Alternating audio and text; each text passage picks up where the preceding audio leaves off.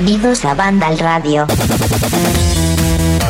Bueno, no lo tengo tan claro, ¿eh? Igual es Banda el Calamar. Así, jugando un poco con el nombre de esa serie famosa de Netflix, porque aquí no sé lo que ocurre, pero desaparecen personas, aparecen otras. Claro, es que estos primeros días, estos primeros compases del 2022 está siendo bastante peculiar, por decirlo de alguna forma, aquí en Banda Radio. Ahora lo entenderéis por qué. Saludos de José de la Fuente. Es un placer enorme compartir con vosotros esta edición número 18 de la novena temporada. Una edición en la que hasta, fijaos dónde vamos a ir, que vamos a escuchar a Mike Oldfield. Que esto, además le puse, mientras estábamos esperando al resto de compañeros, ¿eh? en plural, a, so, decía Saúl, Saúl González, muy buenas. ¿Qué pasa? Yo soy ultra fan de Michael Field. Ultra fan. Y le pregunté, pero por el artista en sí, dice, no, porque aparece en este juego, tal, tal. Digo, no, vale. no, no, no, no, no, no, no, no, no. Yo te dije que por las dos cosas, porque yo soy mega fan de Michael Field desde que tengo 9, 10 años. Increíble, me flipa. Bueno, lo importante aquí es que supiste identificar dónde salía esta canción Nuclear que nos lo pide Roberto a través de un correo que nos mandó hace ya unas semanas, así que fíjate, lo estoy diciendo al principio, que no lo suelo decir, pero que quedaos al final porque vamos a escuchar a Michael Field. Como decía un amigo mío, ya sabéis, eh, Miguel Campo Viejo, digo, ¿qué dices? Me lo dijo un día, dice, ¿qué dices? Dice, no Michael Field, digo, vete, vete fuera, vete de aquí. ¿Cómo estás, Saúl? Bien, bien, bien. Aquí, pues, estrenando el 2022, cogiendo ritmo otra vez de trabajo, poco a poco. La última vez que hablamos estabas a punto de coger vacaciones, o estabas de vacaciones, Sí, me sí. parece. Ah, ¿Y sí. te han cundido o no? Sí, siempre cunden, siempre cunden, siempre está bien descansar. ¿Cómo no van a cundir las vacaciones? Y a nivel de videojuegos, has podido darle. Sé que has estado de DJ allí en León, en alguna discoteca, porque lo he visto a través de los tweets. Pero, pero no sé a a nivel de juegos que, que has podido hacer, si has podido hacer mucho o poco. Nada, no, casi no juego cuando estoy de vacaciones, procuro jugar lo menos posible y estar mucho por ahí, pero sí que he saldado mi deuda pendiente con Disco Elysium, que es juegarral de... de- de- increíble. ¿Sí? Oye, la pasada semana, en el programa anterior, le estuvimos hablando sobre los juegos más esperados del 2022. A mí me gustaría hacerte la misma pregunta. Dentro de la ristra de juegos, ojo, que ahora entraremos en el bloque de noticias y hay novedades en cuanto a movimientos. Lo decíamos también la semana pasada. Hay movimientos o habrá movimientos de estos lanzamientos, esta parrilla inicial y los ha habido, ¿no? Pero si tú tuvieras que elegir un juego o un par de ellos, ¿cuáles son los que más te hacen ilusión? Y vamos a cortarlo en el tiempo, en estos tres primeros meses, cuatro primeros meses. En estos tres, cuatro primeros meses, eh, sí, son tres eh, o cuatro primeros meses fácil. Los Ark, sí, Ujú. soy el rarito, y yo creo que Dying Light 2. Bueno, pues sí, Porque está muy bien. luego hay otro que sí tenía ganas, pero se nos ha retrasado. Hablaremos que es de él el que luego. hablaremos dentro de un momentín. Sí. Vale. A ti, Saúl, no te gustaban los Souls, Sí, sí, sí, pero. bueno, que lo ha dicho Elden Ring. ¿no? Ya, ya, pero es que yo. Es que lo decía el otro día, me pasa una cosa súper rara con los Souls, que es, bueno, ya lo jugaré. Bueno, ya lo jugaré. Y justo cuando empieza la semanita antes o las dos semanas antes, ya cuando tengo muchas ganas y ya eh, me viene el hype de repente. Es algo, es algo curioso, es algo extraño. Y eso pasa muchas veces, ¿eh? Cuando se acerca el lanzamiento de un juego, que bueno, pues sí, tal, pues te empieza a entrar lo que tú dices, ¿no? Las ganas de, de jugarlo. Hemos escuchado así en la conversación a Jorge Cano. Hola, Jorge. Hola, muy buenas. Pues sí, estaba eh, metido todo en el principio del programa pensando en Mike Oldfield, porque hacía muchos años que no me acordaba de este señor. ¿Ah, sí? Sí, yo qué sé, yo, lo- yo hace muchos años que lo escuchaba, eh, seguramente finales de los 90, primero 2000 sacó algún disco así interesante, en los 90 lo petó con Tubular Bells, pero luego sacó, alguna cosilla que me gustaba, pero yo hacía años y años que no lo escuchaba y, ahora lo habéis inventado y digo, hostia, eh, ¿qué, fue de este señor? Que tuvo como un revival entre los gamers por el tema este que del trailer del Metal Gear Solid 5. Sí, exacto, es el que vamos a escuchar, por eso nos lo pide Roberto en su correo diciendo que dice no hay ningún tráiler que me haya vendido mejor un juego que este, que además por la música no nuclear de Michael Field. Y no sé si tiene algún disco nuevo, no recuerdo yo que tenga un título nuevo, pero bueno, eh, en fin, que es uno Sí, de los yo, grandes. yo- yo os digo, bueno, nu- nuevo 2017, Return to Down, es, yo creo que es el último destacable.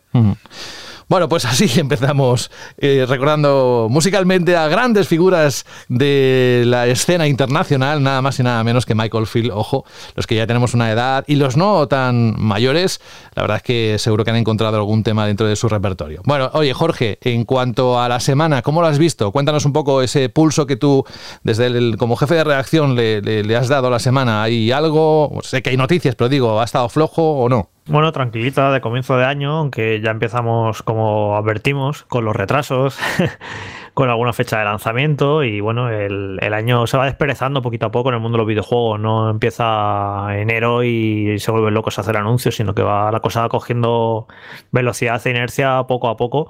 Pero este año la va a coger rápido porque el mes de febrero está repleto de lanzamientos. Así que tenemos casi un par de semanas para estar tranquilos porque cuando empiece febrero empiezan a, salir un montonazo de juegos de golpe. Y que además, fijaos lo raro que puede ser el programa de hoy, la edición de hoy, que vamos a hablar del, como lo estáis viendo en la descripción, eh, del God of War, pero para PC. Y por eso también está con nosotros Saúl porque ha podido hacer análisis para la página web de Vandal. Y la verdad es que quien nos hubiese dicho, Jorge, yo que sé, hace 10 años que un título, un fenómeno fenómeno como el God of War y va a salir para, para PC. ¿eh? Sí, de hecho esta semana lo, pensé cuando publiqué el análisis en la web y dije, y, veía en portada eh, God of War y análisis en PC, ¿sabes? Digo, si me lo llegan a decir hace dos años no me lo creo. Eh, es curioso cómo ya nos hemos acostumbrado y hemos normalizado esta situación de PlayStation sacando sus exclusivos en PC. Pero sí, sí, yo esta semana lo, pensé, digo, nos llegan a decir hace nada, hasta hace cuatro días que, que íbamos a tener un análisis de God of War en PC y no nos lo hubiéramos creído, para que veáis lo, rápido que pueden llegar a cambiar las cosas, cosas que, pensamos que nunca van a cambiar, que van a ser inamovibles, como PlayStation eh, va a dejar de tener exclusivos en sus consolas, si es lo que le, da, le ha dado el triunfo durante 20 años, si es su política, tal, pues fijaos en nada de tiempo cómo han cambiado las cosas completamente. Bueno, y Nintendo en plataforma móvil, que ya sé que está en otro plano, porque es una plataforma PC que, compite directamente con la PlayStation 4 o no, porque muchos tienen una y otra y, y conviven perfectamente, ¿no? Pero sí, estamos en otro tiempo como por ejemplo este 2022, como está siendo. Nada más comenzar el bloque de noticias, vamos a repasar una noticia que se veía venir, no porque nuestro gran predicador en, el tema de la industria y de los retrasos y de qué va a pasar y del exceso de componentes, eh, ¿cómo, iba, ¿cómo era eso? Robé Mercado, muy buenas. Muy buenas, ¿qué tal? ¿Cómo estáis? Que iba a haber luego un, demasiados componentes de un tipo y que se iba, no me acuerdo, un tapón, que, bueno, que a ver cómo se distribuía eso. Un, un era un embudo. Era un embudo, un tapón.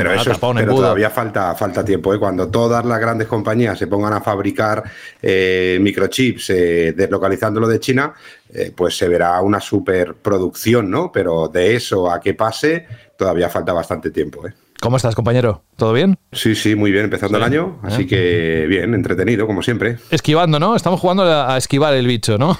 Porque... Sí, esto es como luz roja, luz verde del juego del calamar, pero en formato COVID, ¿eh? Te tienes que parar porque como des un paso te ataca, así que sí, sí, está la cosa ahora como para... Bueno, ahora lo raro es decir que no lo tienes o que alguien muy cercano a ti no lo tiene, vamos. Lo decía yo al principio, que esto era banda del calamar, pero no lo decía exactamente por eso, sino porque eh, resulta que hoy estamos precisamente los que he saludado. Está Jorge, está Saúl, está Rubén y estoy yo. Fran no está, está de vacaciones. Luego también Alberto sigue de vacaciones y es que aquí depende ¿eh? cómo se nota que estamos arrancando un nuevo año y bueno, estamos ya poco a poco cada uno incorporándonos y buscando esa regularidad que alcanzamos. creo que la próxima semana ya incluso hay una sección de temas series, ya sabéis, la que hacemos con Alberto. O sea que todo esto ya marcha. Bueno, está muy bien hoy que estés también con nosotros Rubén, porque la primera noticia, yo cuando la leí, la verdad es que no deja nunca de sorprenderte este tipo de cosas, aunque ya más o menos intuíamos que iba a haber algún problema o que iba a haber problemas en general con el suministro tanto de PlayStation 5 como de Xbox, nunca pensé que un titular así realmente alcanzara ¿no? los principales medios de, videojuegos del mundo y que Sony fabricara más PlayStation 4 porque no tiene componentes para seguir con las PlayStation 5. Eh, también es un, un tema que nos descoloca, ¿eh? Pues sí, yo creo que, bueno, en momentos extraños, pues las compañías hacen movimientos extraños y esto no deja de ser entre comillas, y que no se lo tome nadie mal, pero no deja de ser un parche para intentar tener contentos a los, eh, bueno, pues a los inversores o a los que apuestan por la compañía para que de alguna manera digan tranquilos, no venderemos PlayStation 5, pero vamos a hacer el parche de vender un millón más de PlayStation 4 eh, para ir esperando a ver cómo solucionará. El problema es que esto no deja de tapar ciertas cosas que, hay que tener en cuenta. Es decir, yo cuando vi esta noticia, lo primero que hice pues, fue eh, hablar con algunos amigos del sector, de diferentes retailers, y bueno, pues ellos lo ven como que al final es, vale, si tenemos algo más para vender, pero están francamente preocupados por la situación que pinta PlayStation 5 en los próximos tres meses. Claro, que les deja, sobre todo pues, de cara a sus clientes, ¿no? Pero antes de ir directamente al meollo, eh, nada, simplemente deciros que hoy va a ser un programa bastante especial, con unas cuantas noticias, algunas eh, positivas, otras no tanto, pero que como siempre tienen cabida o aquí en Mandal Radio, en el formato podcast, y si no, ya sabéis, 24 horas al día, 7 días a la semana, en la página web de Vandal. Vandal Radio. Y a eso vamos, vamos a, seguir con el tema, pero vamos dentro del bloque de noticias. Vamos a dar un poco de contexto porque esto, lo bueno, Rubén, es que mucha gente que nos escucha posiblemente igual no está tan pegada a las noticias por lo que fuera en los últimos días y buscan en el programa que les contemos, ¿no? Que les demos alguna pista de qué estamos hablando para luego también opinar. Bueno, pues es, como decía, la fabricación de PlayStation 5 al igual, ojo, eh, que sucede con Xbox Series, en especial el modelo Series X, no puede satisfacer la demanda. La crisis de semiconductores impide que la nueva generación venda todo lo que podría. Y aunque está batiendo récords, aún no es posible adquirir con normalidad, como sabéis, en una tienda física una de las nuevas consolas. Según informa el medio Bloomberg, Sony ha decidido continuar fabricando PlayStation 4 durante 2022 para dar una alternativa a aquellos usuarios interesados en PlayStation que no pueden conseguir la nueva consola. Esta estrategia sumaría un millón más de PlayStation 4 en este año para intentar luchar contra la presión por fabricar más PlayStation 5 gracias a que PlayStation 4, estrenada en 2013, utiliza una tecnología más simple que la nueva generación. Según se puede leer en el propio artículo, eh, se dice que un portavoz de Sony ha confirmado que la producción continuará este año y que la compañía no planea parar su fabricación. Es una de las consolas PlayStation 4 más vendidas de la historia y siempre se solapan las generaciones generaciones. Bueno. Eh, luego lo comentaremos, pero a mí me parece que tan así no es. Pero bueno, eh, también se lee en esa publicación que aunque los juegos son la mayor fuente de beneficio de Sony, el gigante electrónico está explorando nuevas áreas para mantener el crecimiento. Se prepara para lanzar unos cascos de realidad virtual, que hablamos la semana pasada, más potentes, con unas cuantas novedades interesantísimas para sacar partido de futuros juegos y aplicaciones en el llamado metaverso. Y también está considerando, ojo, lanzar sus propios vehículos eléctricos. ¿Qué te parece, Jorge? Bueno, es interesante lo que está ocurriendo ¿no? con toda esta crisis de los semiconductores y demás, y de que PlayStation tenga que alargar la vida de PS4 más allá de lo imaginable. Que esto también a ver cómo repercute en el tema de los juegos, porque si van a alargar la vida de PS4, pues se supone que van a seguir sacando juegos multiplataforma, no sé hasta cuándo. De momento, eh, Horizon Forbidden West y God of War Ragnarok van a salir en Play 4. Bueno, y Gran Turismo 7 también, que se me olvidaba. Así que no sé en qué momento va a, cortar Sony a decir, vale, ya, ya no, no sacamos más nuestros juegos en PS4. Yo creo que estos tres pueden ser los últimos. Pero en cualquier caso es curioso porque, por ejemplo, eh, ahora se ha visto Microsoft en una situación que, que les beneficia porque como apostaron por sacar dos modelos de consola, uno barato y el otro caro, que esto fue una apuesta eh, porque tenía sentido, ¿no? decir, una puerta de entrada barata, porque nosotros que lo que queremos es vender Game Pass y que no la puerta de entrada a nuestra generación no sean 500 euros y demás. Pero dadas las circunstancias, eh, se ha encontrado con que le beneficia bastante el hecho de poder tener una consola que es más barata de vender y de fabricar y de conseguir sus componentes.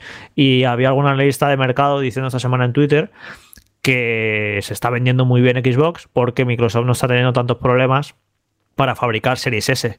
Entonces, al poder fabricar eh, casi todas las Series S que quieren, pues mucha gente eh, se está enfrentando a la situación de que si quiere una consola de nueva generación, PS5 y Series X es muy difícil de conseguir, pero Series S sí que es muy accesible y mucha gente se está comprando Series S. Así que a Microsoft le está, saliendo muy bien la jugada y la suma de Series S más Series X eh, está haciendo que, que dicen que no está muy lejos de las ventas de PS5. O sea, no están ahora mismo la situación, recordaréis, del lanzamiento de Play 4 y One, que las ventas de Play 4, o sea, no eh, dejó atrás a One rapidísimo, sino que ahora mismo estamos en una situación eh, mundialmente hablando, que ya va a saltar Rubén, mundial, no estoy hablando de España, estoy hablando de, en, todo el, en todo el mundo, dicen que las ventas mundiales de PS5 y, y Series X y S eh, están no parejas, pero que no hay una gran distancia. Y es por eso, es por el hecho de, de Microsoft de haber tenido un modelo barato y un modelo que sobre todo está pudiendo fabricar, está pudiendo poner en las tiendas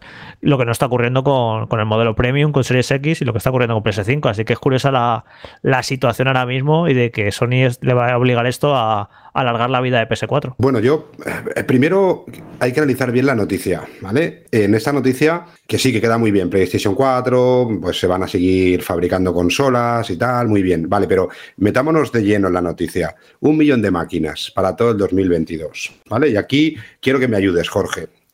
Eh, España, ¿qué puede ser del consumo de PlayStation en el mundo? En el mejor de los casos, ¿un 8? No sé, ni idea. Pues yo creo que estamos cerca del 4, es decir, estamos por debajo del 4, pero vamos a hacer los números con un 8%, ¿vale? Un millón de máquinas. Me coge la calculadora porque así seguro que no me equivoco. Por un 8% son 80.000 máquinas. 80.000 máquinas es lo que vende Nintendo Switch en un mes y medio. Es decir, si revertamos, dividimos estas 80.000 máquinas entre 12 meses pensando que se venden las mismas máquinas cada mes y pensando que se va a repartir por pesos y no por necesidad en cada uno de los territorios, estamos hablando de 6.666 máquinas al mes que pretende vender PlayStation en España en los próximos 12 meses. Esto no ayuda a nada. ¿Qué es esto? ¿Qué significa esto? Cuando es una consola que en sus últimos momentos le estaba vendiendo 12.000, 15.000, 20.000 máquinas al mes. Para que os hagáis una idea, por ejemplo, PlayStation 5 en la semana 48, que es una semana potente del año, que es la semana que va de noviembre, del último día de noviembre al 5 de diciembre, vendió 6.000. Es decir, estamos hablando de que va a tener una venta de una consola súper complicada de encontrar en su mejor mes de venta. Es decir, que analizando esta cifra, tampoco pensemos que esto va a ser una salvación para Sony. Está muy bien porque tapa esa sensación de falta de producto, esa sensación de falta de servicio, esa sensación de justificar que no te preocupes, cómprate Forbidden West, cómprate Halo, ay, Halo, perdón, cómprate GTA eh, y cómprate God of War en Play 4 que tienes para mucho tiempo, pero yo entiendo que es una pedazo de cortina de humo para la situación en la que está. La situación de PlayStation ahora mismo es, si terminamos mal el año 2021, hace tres días, terminamos mal, con dificultad de conseguir máquinas y todo esto. En el programa de la semana pasada hablamos que, bueno, pues que seguramente Sony intentaría hacer de alguna manera para potenciar la venta de sus lanzamientos de, Horizon y sobre todo de Gran Turismo, eh, pues el guardar consolas. Por la información que nos llegan a nosotros, estos tres primeros meses del año va a ser bastante peor que los últimos dos meses del año pasado. Es decir, no van a haber máquinas. Es más, es rumor, es eh, opinión, es lo que sea, porque no hay nada oficial, igual que todavía Sony no ha dicho oficialmente a ninguno de los retailers qué parte de estas PlayStation 4 van a venir, o incluso algo que los retailers quieren más que PlayStation 4, que son mandos de Play 4, que no se está solucionando también el suministro de mandos por parte de Sony de PlayStation 4, que seguramente tengan más capacidad de venta y más beneficio para los retailers y para ellos. Eh, la sensación que tienen, y espero que nadie se tire de los pelos, es que Gran Turismo no sale en la fecha que va a salir.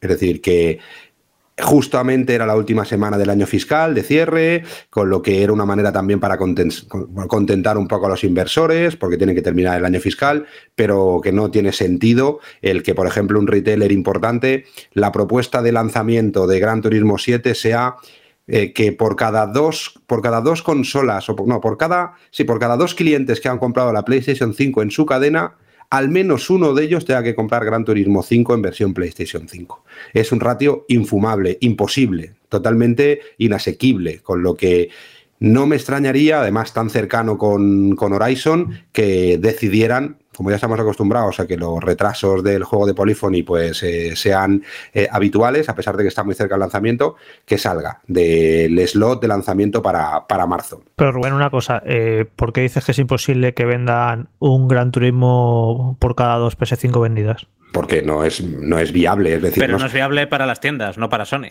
No, Sony, eh, para Sony todos los números son viables. Es decir, Claro. ellos traen, no sé, por ejemplo, Es que- es que yo 140.000 creo, Rubén- unidades y los reparten. Pero una tienda, es que no eh, eh, yo creo que ni God of War venderá un No, juego pero- por consola. Pero Eso hay poquitos Rubén, lo, juegos que lo digo, consigan. lo lo digo porque si Sony impone packs de PS5 con pero no van a haber Turismo 7, máquinas. Es lo que yo pensaba, pero no van a haber máquinas. Vale, es decir, vale. yo pensaba Pero que, que, sí, que podrían sí que llegar a eso. Sí que, sí que venden todas esas PS5 con Gran Turismo 7 porque te lo ponen en packs y... o No, sí, pero me refiero claro. a la situación que hay. Yo por eso dije la semana pasada, bueno, pues guardan consolas para la semana de lanzamiento de, de Horizon y, y para la semana de lanzamiento de Gran Turismo en pack, en soft bundle, para que contabilice cada venta como unidad vendida, porque en los packs que viene ya con el juego incluido no contabiliza el juego, pero en soft bundle, que es que tú tienes el Gran Turismo y tienes la consola y haces un pack tú como tienda, que es algunos truquillos que hacen algunas compañías para poder sumar ventas en sus canales. Lo vemos con packs de consolas, con, lo vimos con NBA en Navidad, por ejemplo, de PlayStation 5, que se colocó un par de semanas muy arriba,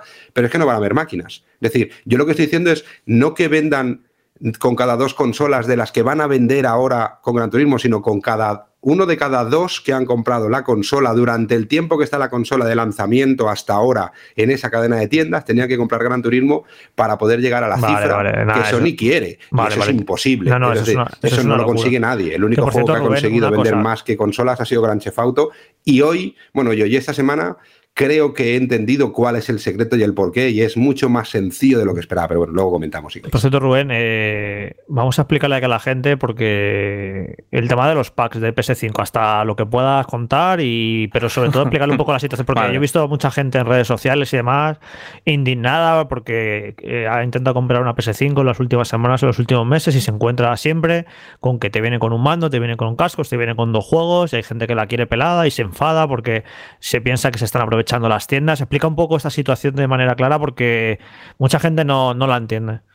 A ver, eh, lo del aprovechamiento de las tiendas. Mm, hay una parte que por supuesto las tiendas salen beneficiadas con este tema, ¿no? Es eh, la parte de que todos sabéis que con una consola las tiendas ganan poco o nada eh, y con un producto de tan alta demanda en el que normalmente se vende por, por web, es decir, casi casi es imposible encontrarlas en tiendas, se dieron cuenta de que una cosa que se llama el attach. El attach es todos los productos extra que vienen añadidos al producto principal. Es decir, tú cuando compras una consola en una tienda, normalmente vas, tienes tu tiempo, te miras el pack que quieres, este, el otro, como mucho te molesta el vendedor para ofrecerte la tarjeta de regalo, la tarjeta de descuento y tal, pero tú escoges y mientras te das una vuelta, oye, pues te coges otro mando, te coges el casco que tú quieres, te compras el juego que tú quieres y eso es el attach. El attach con PlayStation 5 es de las consolas con PlayStation 5 y Xbox Series, ¿eh? es de las consolas con menos attach de la historia. Es decir, cuando al principio se reservaba la consola y punto, la gente por el afán de no quedarte, tú la llevabas al carrito y, lo primero que hacía nuestro, la tengo en el carrito, la pago. Y luego ya me compraré, ya con la ilusión, ya lo pongo en redes sociales, se lo digo a mi padre, a mi abuelo, a mi tío, a mi vecino que se joda, que no la ha podido comprar, yo sí la tengo, y el attach era cero. Con lo que para las cadenas de tiendas, eh, pues no era, entre comillas, rentable. ¿Qué pasa? Que entonces empezó algunas tiendas a empezar a hacer eh, algún tipo de pack. Oye, pues tú quieres la consola, yo te la consigo, pero tiene que venir con esto y con esto. Que normalmente eran juegos, pues que a lo mejor eran de lanzamiento, que estaban a precio más económico y que podían eh, intentar bajar el stock porque había mucho stock. Esto duró muy poco porque Sony se dio cuenta de decir, oiga, señores, si ustedes quieren hacer eso, oficialmente no os voy a obligar, pero si no lo hacéis con mis productos, no os podré dar reparto de consolas. No es bien bien así, ¿eh? no os penséis que esto es una mafia, ni Al Capone es el responsable de ventas, pero es para que lo entendáis. Es una manera muy, eh, lo hacen de una manera mucho más educada, profesional, y te lo intentan explicar, que también tiene parte de razón. Es decir, oye, hacer packs, pero con productos míos siempre y cuando el pack no tenga un valor más alto que el precio de la consola más el producto comprado por separado, que eso es algo que lo que sí que se puede llegar a quejar la gente, que ya os digo que la capacidad de queja de la gente es cero, es como mucha gente, porque yo también he hablado de esto muchas veces por redes sociales y lo he visto y en algunos foros, en algunas noticias que hemos puesto, eh, eso de que, no, no, pues tú te vas a la puerta y que te la desmonten. ¿Cómo que te la desmonten? No, oye, es, como si te vas a comprar una tele y tú ya tienes la tele y, dices, no, desmóntamela que yo solo quiero el mando. ¿Vale? No, esto es un pack. Si lo quieres, bien. Y si no lo quieres, no pasa nada. Estás en tu derecho como consumidor de comprarlo o no comprarlo, pero tú no puedes desmontar un pack que ha hecho ninguna cadena de tiendas. Otra cosa es que te quieran meter una garantía por cojones, o un eh, servicio de reparación, o lo que sea, una tarjeta de civilización, una financiación. Eso sí que no se puede. No se puede obligar en ningún pack que no esté bien especificado en el punto de venta a que te añaden cosas que luego te encuentras en, caja cuando pagas, ¿vale? Eh, entonces los servicios normalmente no los añaden obligados, pero los juegos sí. Hasta ahora hemos visto consolas con dos productos de Sony, que podían ser dos juegos, que normalmente han hecho un mando y un juego, pero ya os digo que en breve vamos a empezar a ver lo mismo, pero con tres productos de Sony, ¿vale? Que pueden ser dos mandos un mando y, dos juegos, un mando, un juego, unos cascos, que eso ya lo hemos visto esta campaña de Navidad en alguna gran cadena que obligaban a llevarte los cascos oficiales de Sony, los Pulse 3D, que están cojonudos, pero que son 100 pavos lo que tienes que gastarte, y un juego que a veces te dejaban escoger pues podías coger cualquier juego de Sony, Spider-Man Miles Morales, eh, pues eh, Demon Souls, cualquiera de los juegos que vienen allí, pero muchas otras es con estos juegos, que normalmente estaba Ratchet y algún otro más.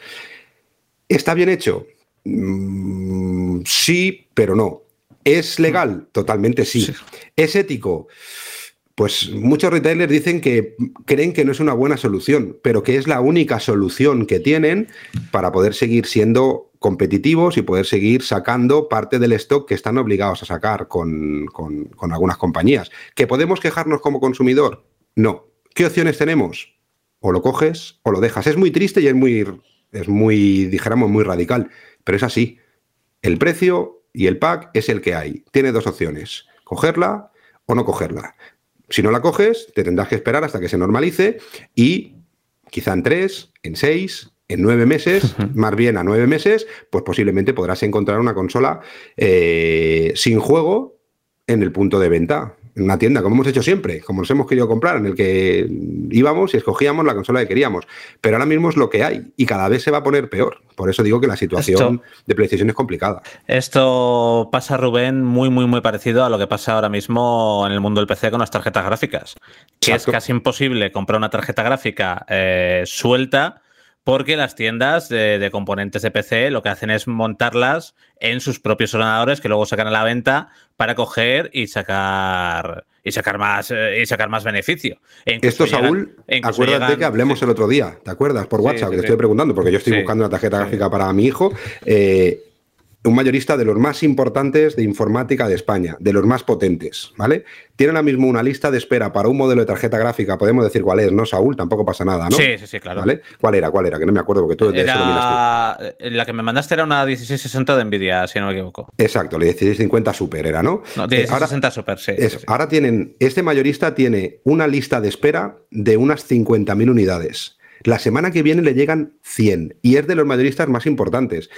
¿Que está feo el decir, oye, vamos a sacar un rendimiento? Pues sí, pues este mayorista a lo mejor lo que prefiere, oye, pues voy a aumentar equipos con esa tarjeta en el que pueda desviar un poco ese beneficio que pueden sacar otros. No es complicado, es que la situación está muy complicada. No es incluso solo eso, que aquí supongo que también pase con Sony, incluso con Xbox y demás, es que incluso los, eh, los ensambladores eh, de gráficas de la marca que sean, porque no quiero acusar a ninguno tampoco y tal, pero dicen, oye, eh, yo te, te hago envío de gráficas pero te hago un vídeo de gráficas si me compras X placas base y X cajas o X memorias RAM para que tú montes tus ordenadores. Entonces es todo una serpiente que se muerde la cola. Es que pasó, por ejemplo, más beneficio y, es que te, lo piden también algunos montadores. Eso, por ejemplo, yo recuerdo hace un par de años que me comentaban en una de mis visitas en China. Eh, eh, allí en China, por ejemplo, la gran marca de, teléfonos móviles es Xiaomi. Pero tú te vas a una tienda Xiaomi en China y lo que menos venden son teléfonos. Venden secadores de pelo, eh, descorchadores de vino, patinetes, de todo. Y una de las cosas que decían cuando había una gran demanda de teléfonos Xiaomi, cuando lanzaron sus últimos modelos, que allí en China es una locura, es que muchas veces a las mismas tiendas, que allí no son parte de la cadena, que allí son Xiaomi porque ponen el logo, pero que te ponen el logo de Apple al lado y se quedan tan anchos, ¿eh? no tienen ningún problema. Eh, que, eran como distribuidores, les obligaban a que por cada teléfono tenían que comprar 10 productos fuera de la línea de telefonía. Y es Xiaomi, es decir, una empresa de telefonía que te obliga a que compres 10 productos por cada teléfono que quieras comprarle. Es decir, tenías que, bueno, pues vale, pues mándame, eh, mándame 10, eh, teléfonos y me mandas 10 secadores de pelo, 10 altavoces Bluetooth, 10 cortadores de pelos de las orejas, que digo, de verdad, hay cortadores de pelo de orejas Xiaomi, ¿eh? y era así, ¿no? No es algo nuevo. Lo que pasa es que para aquí en nuestro sector sí que es algo que nos cuesta entender. Nos cuesta entender el sistema de ventas, el sistema de reservas muchas veces, y hemos pasado por momentos también así, pero esta situación de tantísima demanda y, tantísima falta de producto, pues se ven ese tipo de movimientos. ¿Son inteligentes? Mm, en principio yo diría que no estos movimientos no son inteligentes porque llegará un momento en el que habrá más oferta que demanda y entonces en esos momentos, en teoría yo pienso que los usuarios nos acordaremos de por el calvario que en muchos casos nos han hecho pasar. Pero luego, por otro lado, pienso que tenemos bastante poca memoria y si miramos también las ventas que tienen eh, cadenas de segunda mano y estas cosas a precios desorbitados, que yo no lo entiendo, y venden y venden porque siguen esos precios porque todo lo que van consiguiendo lo van vendiendo, entiendo que nos quejamos, pero al final muchos de nosotros pasamos por el aro, ¿no? Es decir, y, pero luego nos quejamos. Oye, no, es que esto, como decía en algún foro, tú llamas a la Policía Nacional o a la Mossos de Escuadra o a la, o a la Guardia Civil y que vengan allí. Diga, a ver, señores, primero, eh, los cuerpos de seguridad del Estado no están para que vengan a desmontarle este un pack, ¿vale? Segundo, no tiene ningún sentido lo que estás diciendo. Como mucho puedes presentar una queja a la oficina del consumidor, pero que no están haciendo nada que sea ilegal. No te están diciendo, no, mira, es que en el cartel pone que vale 599, pero aquí en el ordenador me marca que son 1200. Eso sí que sería ilegal, pero si pone bien claro y el pack está hecho, además son packs retractilados con un plástico aún más duro para que no haya un poco la picaresca de desmontar el pack y hacer nada de esto, eh, está claro, la oferta es la que hay, es la que pone, ¿vale?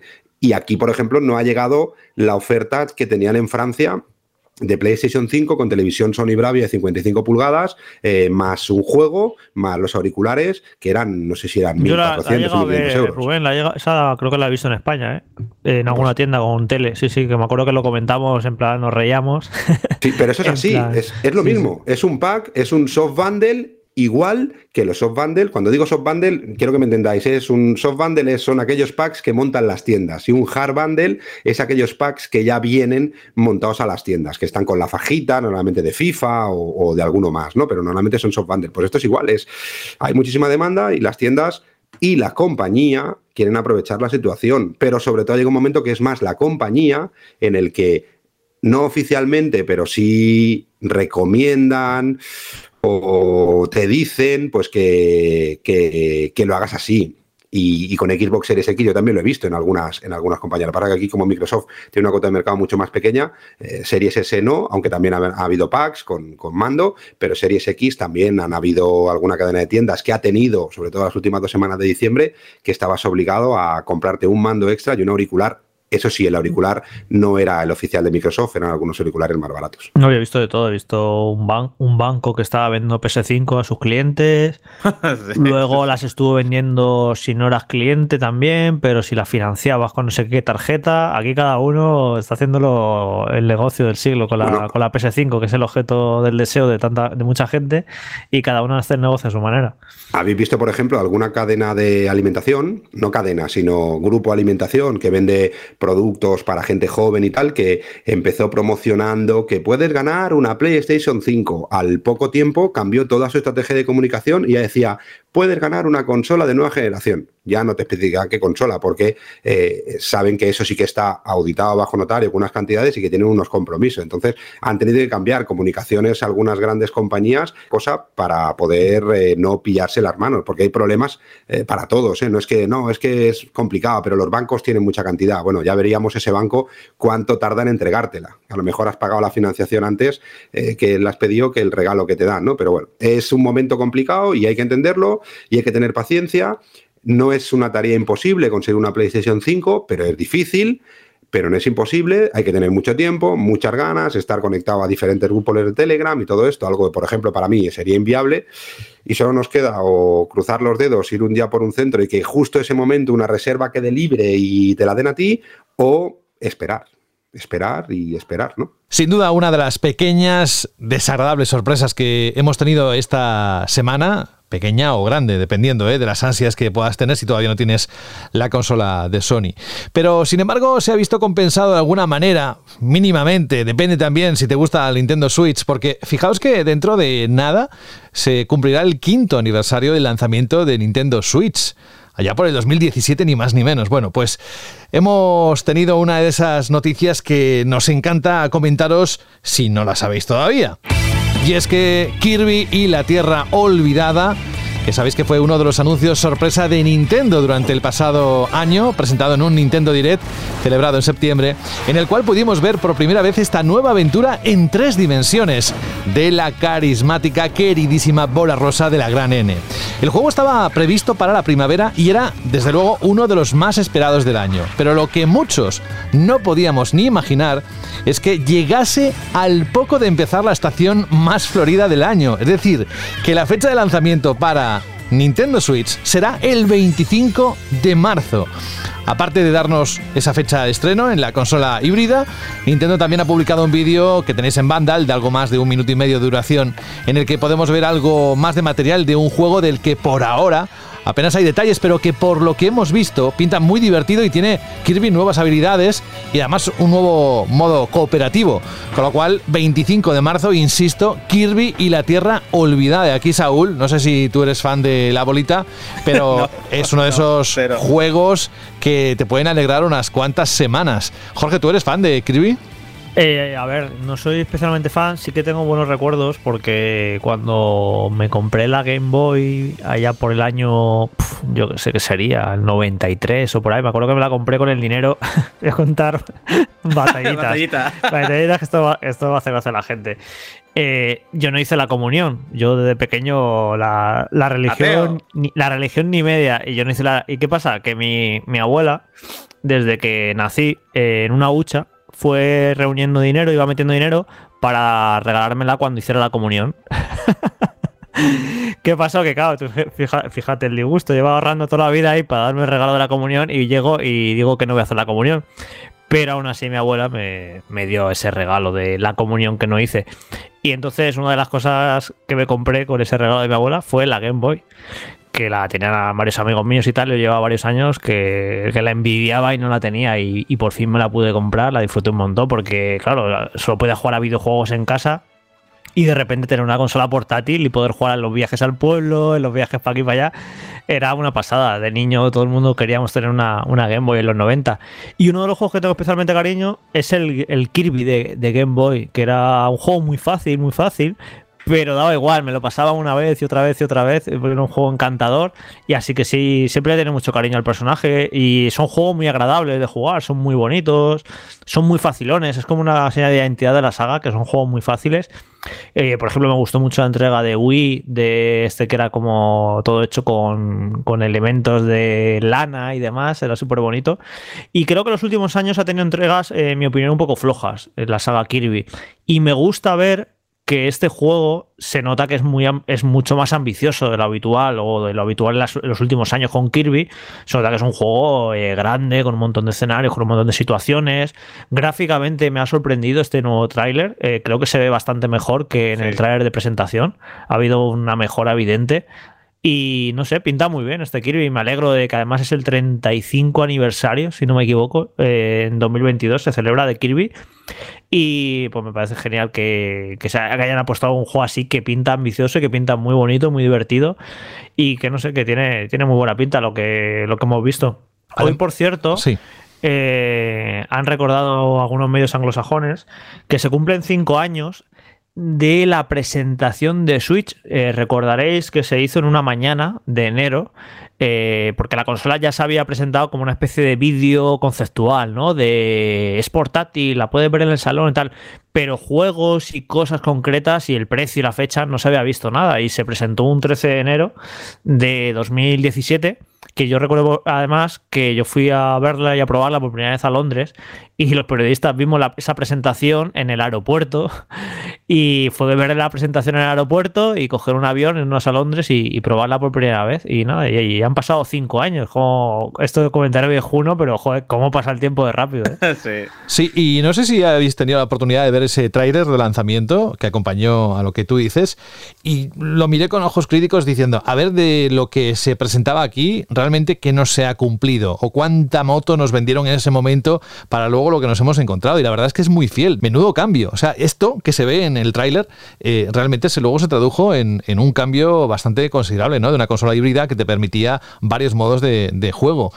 Volviendo al tema de Kirby y la Tierra Olvidada, aquí me parece, Rubén, que con la OLED, fíjate tú que me parece, me da la sensación de que se le va a sacar bastante provecho a esa pantalla y que, como dice Jorge, este Kirby ojalá recupere, tiene todas las pintas ¿eh? de ser todo lo ambicioso como para recuperar la saga y llevarla a lo más alto y que sea uno de los juegos del año. Está claro que si todo lo que toca Nintendo eh, funciona bien, si de encima le juntamos una, una, franquicia o un personaje o bueno, algo que cada vez está más conocido, que cada vez va teniendo más fuerza, eh, con una calidad de juego que tiene pinta de ser bastante adictivo, bastante entretenido, bastante asequible para cualquier edad, en estos momentos es el momento ideal como para hacer crecer ¿no? esas IPs que a lo mejor en otro momento pues no tenían la fuerza que tenían, con la que seguramente tengamos ahí una otra, otra gran eh, cantidad de ventas para sumar dentro de todos los juegos de Nintendo Switch para, este año, seguro. El, éxito de Switch está siendo tan descomunal que lo que está ocurriendo es que eh, todas estas eh, sagas veteranas de Nintendo están teniendo todas sus entregas más vendidas en, en Switch. El Zelda más vendido de toda la saga es Breath of the Wild. El Super Mario más vendido en 3D de toda la saga es el Odyssey. El Smash Bros. vendido es el de Switch. El Mario Kart, no sé yo, porque el de Wii vendió una burrada, pero creo que también, que también es el más vendido. Este lleva casi 800.000 unidades desde que salió, ¿eh? No sé si el de Wii vendió tanto, ¿eh? podría mirarlo, pero, juraría que no. ¿eh? Sí, sí, es el Mario Kart más vendido, el de Switch, el Animal Crossing más vendido, el de Switch. Está ocurriendo con el, el Mario Party más vendido, también es el de Switch, y va a ocurrir seguro con eh, este nuevo Kirby. Yo estoy seguro que este nuevo Kirby eh, va a llegar en un momento muy propicio y creo que se va a convertir sin duda en el Kirby más vendido de toda la saga y seguramente con mucha diferencia. No ha sido nunca una saga muy superventas, pero creo que este llega en el momento más dulce de Switch, eh, pinta muy bien el juego, muy vistoso, muy bonito y creo que va a ser sin duda el, el Kirby más vendido de toda la saga. Es que tiene muy buena pinta, porque yo le decía antes a José que no soy fan de, Kirby, porque no soy demasiado fan de las plataformas en, 2D, pero es que este tiene, tiene una pinta de, Mario 3 bueno, es que son plataformas en 3D, tiene, tiene muy buena pinta, tiene pinta de ser muy divertido a nivel jugable, yo creo que va a funcionar muy, muy bien. Bueno, es que ahora todo lo que sale para Switch funciona bien, es que, no hay otra. Oye, Jorge, eh, antes de ir a la siguiente noticia, me queda una duda, ¿también utilizaste parte del dinero para leer? Porque igual por aquel entonces, como dices, jugaba una y otra vez, lo acababa una y otra vez, digo, a ver si va a sacrificar momentos, horas de lectura por jugar al Kirby. No, el acuerdo fue que con ese dinero mi padre me compraba, me renovaban la habitación y el poco que me quedé fue para la Game Boy, no hubo, para más. Pero le dijiste a tu abuela, ¿no? Que no te hacía la comunión, o tú eres tan cabrón que eres capaz de haberte hecho una foto vestido de marinero y decirle que hiciste la comunión. No, no, fui totalmente honesto, yo le dije, mira, no la voy a hacer y ya está, tú verás lo que haces con el regalo. Y me lo dio, me lo dio, a ver qué iba a hacer con él. Lo decía porque antes eh, de entrar a grabar estábamos hablando sobre, bueno, esa polémica sobre que los videojuegos hacen que los niños de hoy en día sacrifiquen pues placeres como la lectura, ¿no? Por jugar. Es un tema más extenso, evidentemente no quiero sacarlo aquí eh, porque es abrir un melón muy grande.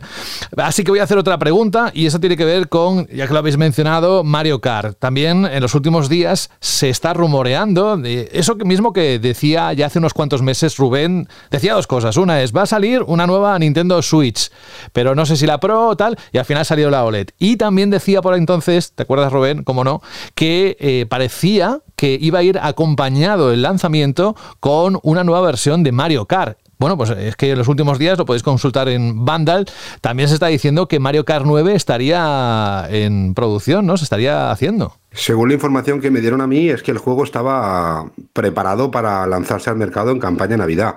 Eh, en algún momento es, normal que en algún momento salga, es decir, que, en algún momento acertaré, pero sí que es verdad que las informaciones que teníamos, incluso algunos desarrollos de producto, estaban relacionados con el lanzamiento de Mario Kart, Mario Kart 9. Las buenas ventas de Mario Kart 8, seguramente, el miedo a la posible falta de unidades, porque eso sí que no pueden plantearse. Nintendo puede plantearse lanzar un juego potente cuando quiera, ¿no? Y más vendiendo como está vendiendo el 8. Pero el juego, en teoría, estaba casi casi preparado para su producción cuando, cuando lo decían, pero bueno. Yo, Rubén, sé de primera mano que Nintendo se guarda juegos en el cajón el tiempo que haga falta, ¿eh? O sea, desarrollos prácticamente acabados y si por tema de estratégico, de fechas, de marketing, de modelos de consola aunque el juego esté terminado, se lo guardan seis meses, un año, un año y medio, lo hacen sin ningún problema. O sea, que pudieran tener el, Mario Kart 9 terminadísimo, casi terminado hace mucho tiempo, y que por tema estratégico digan, pues mira, eh, en el calendario cuando mejor me viene es sacarlo en octubre de 2022. Y aunque lo tuvieran preparado para las navidades pasadas, les viene mejor sacarlo ahí y se lo guardan y lo sacan. O sea, eso lo ha hecho ya en el pasado Nintendo y estoy seguro que, lo va a volver a hacer muchas veces. No, no tiene ningún problema Nintendo en, guardarse un juego ahí y sacarlo cuando creen que es más conveniente para, sus intereses. Y menos vendiendo, como siguen vendiendo, 6.000, 5.000, 7.000, 8.000 unidades de Mario 8 a la semana. ¿eh? Es, alucinante. Y ahora me estoy poniendo al día con los artículos de ventas que tengo a los seguidores de Vandal eh, un poquito olvidados estas cuatro semanas. Pero, pero es que mires la semana que mires, ¿eh? la 49, la 50, bueno, la 49 es que era todo Switch casi, menos dos títulos, la 50, la 51, la 52, Mario 8 está dentro del top mm, de juegos más vendidos en formato físico en España. Es decir, que prisa, ninguna. Y como en Nintendo tampoco hay bajadas de juegos y pueden convivir perfectamente un Mario Kart 8 a 59,99 y un Mario Kart 9 a 59,99, cosa que no pasa en ninguna otra consola, ¿os imagináis? No sé, que, que Gran Turismo 7 cuando salga se venda a 59,99 o a 60 99,99 y que Gran Turismo 6 se siga vendiendo a ese precio, pues es inviable. Pero con Nintendo no hay ningún problema, se seguirá vendiendo igual de bien hasta que agoten stock y a vender del 9 como churros. Volviendo a Kirby, eh, hace dos años se lanzó el Animal Crossing New Horizons el 20 de marzo y recordáis el éxito que fue. Además, como bien has dicho tú hace un momento, cierra año fiscal, ¿no? Japón en marzo.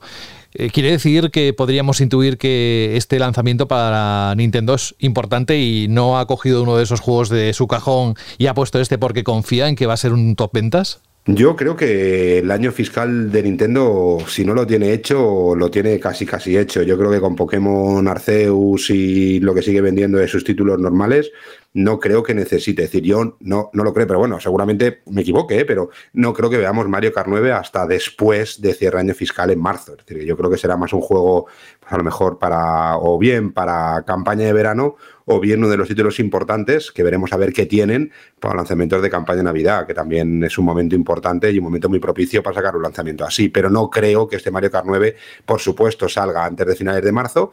Eh, eso no significa que no lo anuncien, aunque Nintendo tampoco tiene problemas por anunciar las cosas muy poquito tiempo antes de que vayan a salir. No tienen esa presión gracias a las cifras que tienen esta situación de esta generación, no tiene la presión de seguir inflando el globo con productos que, bueno, pues que harían subir seguramente la cotización a nivel mundial muchísimo, porque ahora mismo Nintendo dice mañana que Zelda Breath of the Wild 2 sale en septiembre del 2024 y siguen subiendo sus acciones. Es decir, que no, no, no, hay, no, hay, problema. Nintendo ahora mismo está en otra liga, es otro mundo y se puede permitir hacer cosas pues que ninguna otra compañía podía permitirse. 25 de marzo, esa es la fecha para la salida de este juego. Nintendo además no suele ser una compañía que mueva mucho sus lanzamientos, o sea que esperemos que no tenga ninguna modificación. Como ha sucedido con este próximo juego, la próxima noticia en este bloque tiene que ver con Stalker 2, que sabéis que ha copado la actualidad de la información de los videojuegos durante las últimas semanas por diversos temas como su polémica con los NFT o el rumor de que la secuela de una de las obras de culto más queridas por los jugadores de PC iba a retrasarse hasta el próximo otoño. Precisamente este rumor es el que ha resultado ser cierto, ya que esta misma semana también los creadores del juego GSC Game World han anunciado de forma oficial que Stalker 2 se retrasará hasta el 8 de diciembre. Lo he dicho bien, ¿eh? 8 de diciembre, inicialmente era el 28 de abril. Es decir, unos 7 meses más tarde de su fecha de lanzamiento. Según el propio comunicado, dicen textualmente, estos 7 meses de desarrollo extra son necesarios para coincidir con nuestra visión y lograr el estado deseado del juego. Stalker 2 es el proyecto más grande de nuestra historia y requiere pruebas exhaustivas y optimización. Estamos convencidos de que el desarrollo debe durar tanto como sea necesario, especialmente en el caso de este proyecto. Y yo digo, aquí huele algo raro. Robén, Saúl y Jorge. ¿Qué ha pasado con este juego? ¿Qué puede pasar? Que no han llegado porque se les va de las manos. Si es que no hemos visto nada del juego. Pero a, mí no me huele nada, ¿a a mí no me poquito? huele nada raro. ¿Siete meses? No, no, no. Y viendo cómo trabaja eh, GSC, que trabaja, no, no, no es el estudio más grande del mundo. Y, y Stalker 2 lleva. Stalker 2 llevan desarrollo, debe llevar en desarrollo o, o cancelándose y, y volviéndose a desarrollar desde igual 2011. Eh, esto viene de, de muy largo. O sea, sorprender eh, no me sorprende. No me sorpre- Viendo lo que habíamos visto, no me sorprende demasiado. Me da penica, porque yo le tenía muchas ganas a Stalker 2, porque disfruté muchísimo con el primer Stalker, pero no. No es que me, sorprenda. Y, no pinta. A mí no me pinta raro porque seguro que. Porque este juego es exclusivo de Xbox eh, Series X y S y de, PC. Y seguro que a Microsoft le interesaba más que saliera en esta primera mitad de año que en la segunda con Starfield tan cerca. Pero, pero si no puede ser, no, no puede ser. Sí, hemos estado hablando esta tarde, Saúl y yo, que lo que provoca esto, que este era el único juego eh, exclusivo de Xbox Series eh, para, bueno, de Xbox para esta primera mitad del año. Y bueno, mitad del año y si no más allá. No tiene nada más. eh, Este Xbox. salía solo en X y S, ¿eh? Este no salía en, en One. Sí, sí, pero que digo que, que no tiene ningún exclusivo para ninguna Xbox, vamos, en estos primeros seis meses del año y espérate que no sean siete o sean ocho. Entonces este era el único juego así que tenía y ahora se la ha retrasado, no tienen, directamente no tiene ningún título exclusivo y lo que imagino que esto que lo que va a provocar, y ya ocurrió el año pasado, que tampoco tuvo ningún juego exclusivo en la primera mitad del año, bueno, solo el de, el de Medium, este año ni siquiera eso. Entonces, eh, creo que lo que va a provocar esto es que eh, Microsoft va a ir súper fuerte con Game Pass. eh, porque claro, si no tienen juegos así con los que de los que presumir de exclusividad, pues lo que van a tirar es de promocionar Game Pass y llenar el catálogo de juegos de Game Pass. Y lo estamos viendo, ¿eh? ya empieza fuerte enero, porque este 20 de enero teníamos, por ejemplo, el Rainbow Six Extraction, que es un título nuevo de lanzamiento y que llega a Game Pass, y hoy han anunciado que eh, Hitman Trilogy, los tres juegos de la saga, el 20 de enero también en Game Pass. Así que yo creo que la tendencia de estos primeros meses del año para Xbox va a ser eh, un montón de alegrías para los usuarios de este servicio. Y sobre y más teniendo en cuenta que dicen que va a ser que es casi inminente el anuncio de que PlayStation va a tener su propio Game Pass y a ver cómo lo presentan, a ver cómo lo anuncian. Dice que ya están eh, retirando de las tiendas las tarjetas de PS Now y se está empezando a mover todo para que esta primavera dicen que saldría este servicio de, de Sony. Entonces, si Sony saca su Game Pass, Microsoft va a ir a por todas eh, con su Game Pass ya establecido, que está la gente encantada y yo creo que lo va a llenar de juegos todos estos meses. A falta de, de lanzar títulos, pues eso, Sí. va- su gran apuesta va a ser Game Pass y ya veréis. eh, yo creo que va- vamos a ver muchas sorpresas de grandes juegos que van a llegar a Game Pass durante, durante estos primeros meses del año. Se presenta una lucha guapa, ¿eh? Si PlayStation anuncia, ya pone fecha a su servicio, eh, su servicio como el Game Pass, eh, puede haber una lucha chula, tío. Y si ya creo que estamos disfrutando con el Game Pass, pues yo lo estoy disfrutando muchísimo. Así que es verdad que, que- que para mí ahora mismo es el mejor servicio que ninguna consola puede ofrecer.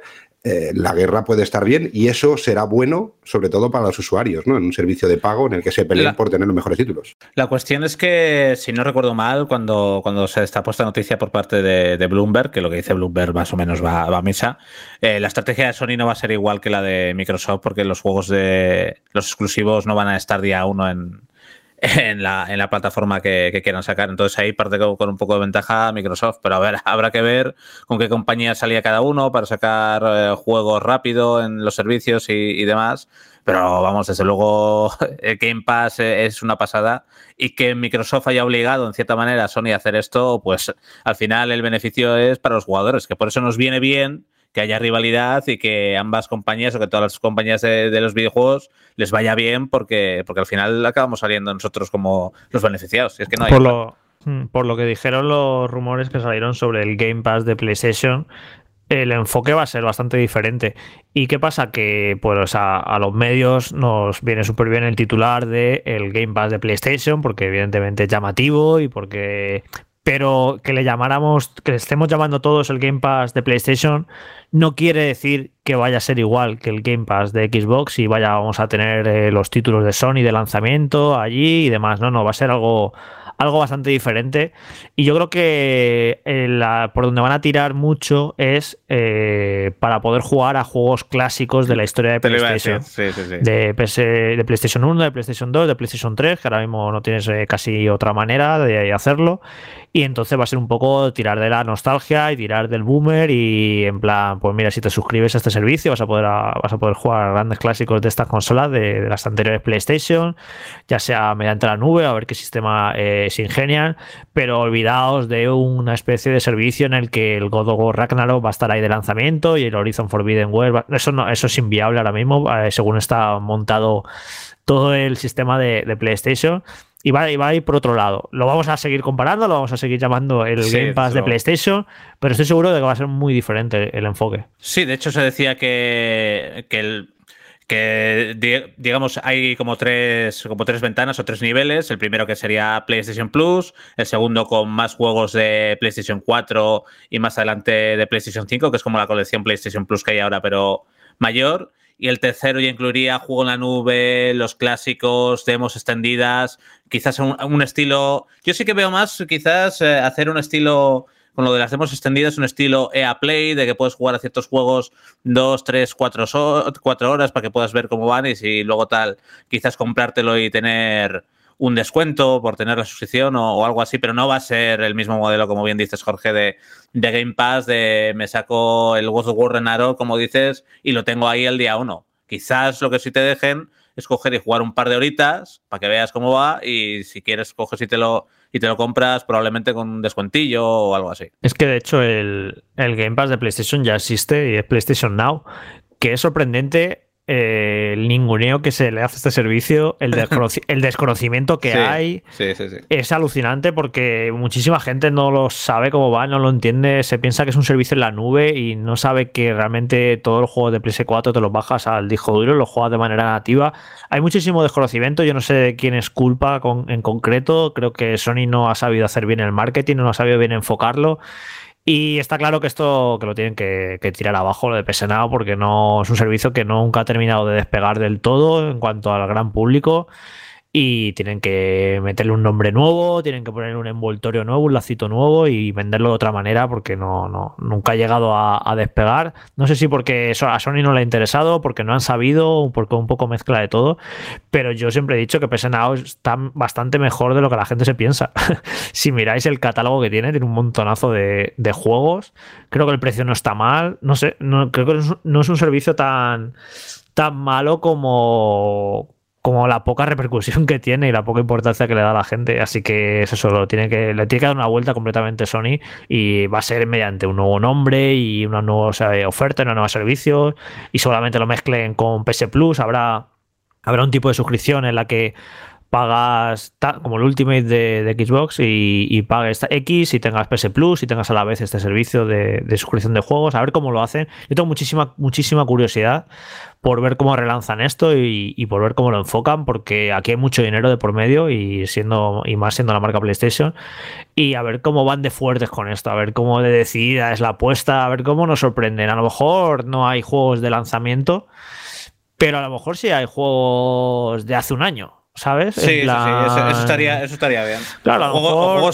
juegos, ser party de, sí que me los meten de lanzamiento y no sí, eso seguro, eso, eso alguno habrá, seguro. Pero quiero ver qué hace Sony con sus juegos. Y yo creo que si quieren ir fuertes, tienen que pegar un puñetazo encima de la mesa y decir, ok, no vamos a dar Horizon Forbidden West, no vamos a dar God of War Ragnarok. Un, Demon Souls Remake, por ejemplo. Pero metemos el Demon Souls Remake, que ya salió hace un año, o metemos el Sackboy, que fue título de lanzamiento ya salió hace un año, o metemos el Returnal, que cuando salga este servicio ya ha pasado un año. Eso sería una, una fuerte apuesta. Si no meten un juegos así, eh, entonces no están apostando por este servicio, ¿sabes? Sería un poco volver a venderte PS Now de otra manera, pero yo sí que creo que van a meter juegos más o menos recientes para darle un gran atractivo. No puedo evitar eh, pensar, mientras os escucho hablar de todo esto, del apasionante año 2022 que, que se nos viene, a priori. ¿eh? luego no sabremos lo que puede ocurrir, como en los últimos dos años se han empeñado muchos factores, como la pandemia, de cambiarnos ¿no? la, esa realidad que parecía que iba a llegar y que luego se ha cambiado completamente. Pero la verdad es que, ¿qué queréis que os diga? Pero no hay mejor año, y diréis, claro, ¿cómo estáis? En el 2022 no vas a decir esto hace cuatro años, pero no hay mejor año, se me apetece a mí al menos para estar muy conectado a la página web de Vandal, para todo lo que vaya ocurriendo y sobre todo para escucharnos semana a semana lo que tengamos que contar, que yo creo, espero, cruzo los dedos, que, sea mucho y, bueno. a ver, José, ahora que dices esto, es que va a haber muchísimos frentes este año, va a ser apasionante, porque ahora en febrero llega Steam Deck que no estamos hablando uh, y, uh. va a dar, va a dar muchísimo que hablar. Van a dar muchísimo que hablar, eh, aunque nos pese, pero es así el tema de los NFTs en los videojuegos. Uf, qué pereza, por favor. Eh, no sé, va a ser un año apasionante. De, la, PlayStation VR 2, la VR creo que se va a hablar más que nunca posiblemente a final de este año de la VR. No sé, va a ser un año que por multitud de motivos, eh, también los servicios de en la nube, a ver cómo se asientan, cómo despegan. había servicio de suscripción por ahí de Amazon, de no sé, va a ser un año que, que vamos a disfrutar tanto de por cantidad de buenos juegos como por todos los movimientos que va a haber en la, en la industria. Eso es, son buenos tiempos para ser un gamer, como decía aquel. También es verdad que ante tanta cosa, tanto software, tanto hardware, uno piensa, yo he estado unos mesecillos más o menos bien, porque he podido ir asimilando juegos que tenía comprados o que quería comprar, han bajado de precio, he aprovechado, los he jugado y no me he sentido muy abrumado o abrumada por la cantidad de cosas, de juegos pendientes que tenía por disfrutar. Es decir, si se pudiera, seguramente podríamos o deberíamos pedir a una lámpara mágica que nos diera horas durante el día para poder disfrutar de esto. Y eso va, la siguiente noticia tiene que ver con Dying Light 2. Porque ¿cuánto tiempo se necesita para sobrevivir a la aventura de Dying Light 2? Esa es la cuestión que se está intentando resolver y aclarar a medida que nos acercamos a pasos agigantados a su fecha de lanzamiento, que no es otra que el 4 de febrero en nuestro país, tanto para PC como para consolas. Si bien en su momento se dijo que necesitaríamos agarraos más de 500 horas para completar el juego al 100%, desde Teclan han querido ponerse esta semana a los mandos de su cuenta de Twitter para arrojar un poquito más de luz ante esa cifra que más que alegría infunde miedo. Bueno, Teclan ha querido dejar claro en primer lugar que han desarrollado y diseñado Dying Light 2 para jugadores con diferentes estilos de juego y preferencias a la hora de abordar este mundo abierto y complejo como ellos, como cada jugador mejor considere. Esto consecuentemente nos lleva a encontrarnos diferentes tipos de duración según Teclan en lo que respecta a completar el título. Y atención porque hay tres grandes grupos. El primero, el juego durará 20 horas para aquellos usuarios que solo quieran completar la historia principal. Sin embargo, durará unas 80 horas para aquellos que quieran pasarse la historia principal y las misiones secundarias. Mientras que el tercer gran grupo es el que aglutina las 500 horas porque es lo que duraría Dying Light 2 según Declan para los que quieran pasarse la historia principal, las misiones secundarias, descubrir todos los finales y decisiones, explorar cada rincón del mapa, encontrar todos los coleccionables y mantener todos los diálogos. Y a mí eh, Jorge, Saúl y, Rubén, lo que más me ha gustado de la reacción de la comunidad a través de las redes sociales es aquello de nos estamos pensando cada vez más en qué invirtiéramos nuestro tiempo y que ese juego a, peso cada vez tiene los días más contados, ¿no? Es decir, eh, queremos... No. ¿No? no, no, no, no, Ah, pues la, sensación, o quiero creer que eso sea así. No, no, porque si no, Assassin's Creed no vendería en los millones que, que vende. No, la realidad es que los juegos al peso funcionan. Es, así. Pero ¿para quién? ¿Qué tipo de jugador, Saúl? ¿Para aquel que suele comprar unos cuantos juegos al año y, cada vez está en apuros para poder meter esas horas, encajarlas eh, bien? ¿O para aquellos que solo compran dos, tres títulos al año, le hace Call of Duty, FIFA o lo que, tú quieras, y entonces pueden explotarlo? Es que quitan, eh, quitando gracias a servicio de a servicios como Game Pass, ahora mucha gente puede jugar a muchos juegos al año. Pero la realidad es que la mayoría de la gente compra dos, tres juegos al año y, ya está. Entonces, mucha gente busca que sean juegos divertidos y que les puedan ofrecer muchas horas y a más horas mejor. Lo que pasa es que ya llega un momento. Yo creo que esto indigna más a la gente que compramos muchos juegos que a la mayor parte de la gente que no compra tantos juegos y que quiere estar entretenidos durante muchas horas y que igual, porque nosotros lo vemos desde un perfil de que jugamos muchas horas a, a, a ciertos juegos y nos podemos acabar cansando. Pero esa persona que igual llega a trabajar y tiene 40 minutitos para jugar y, con un juego de esto se tira todo el año y no le resulta repetitivo porque solo juega durante 40 minutos al día o igual durante 40 minutos cada dos días, pues sí que busca juegos que duren lo máximo posible. Dicho lo cual, lo de Dying Light 2, no sé si es eh, una obra de marketing, una obra de arte, porque en genera un ruido de la leche, un tropiezo brutal, pero lo que han hecho es que se hable del juego muchísimo cuando no era ni de lejos eh, uno de los juegos más esperados de este inicio de 2022 para la mayoría de la gente. Y lo que han hecho es empezar con el año, pero a tope. Se, habla más de esto que del Den Ring. Claro, es que esto yo lo he dicho alguna vez aquí que, bueno, hablamos siempre del mundo de los videojuegos y dentro del mundo de los videojuegos para mí hay multitud de universos dentro desde eh, los juegos de móviles, que ahora, hablaremos por el tema de la compra de Zinga, que es, una, que es un mundo que desconocemos, un universo que desconocemos completamente nosotros. Y luego, pues, estaba nuestro universo, el nuestro, el de los que hablamos aquí en Manda Radio, es eh, muy hardcore, es de queremos jugar a todos los juegos importantes del año, porque queremos hablar de ellos, porque queremos opinar, porque a final de año queremos hablar de los mejores juegos del año, queremos estar al día. En febrero queremos jugar a todo, queremos jugar a Elden Ring, queremos jugar a Horizon, queremos jugar a Dying Light 2. Y nos dicen que este juego dura 500 horas y da igual que nos digan 500, que nos digan 100, que nos digan 80, que nos digan 40, se nos echa, eh, no sé, nos agobiamos porque no tenemos tiempo, queremos jugar a todo.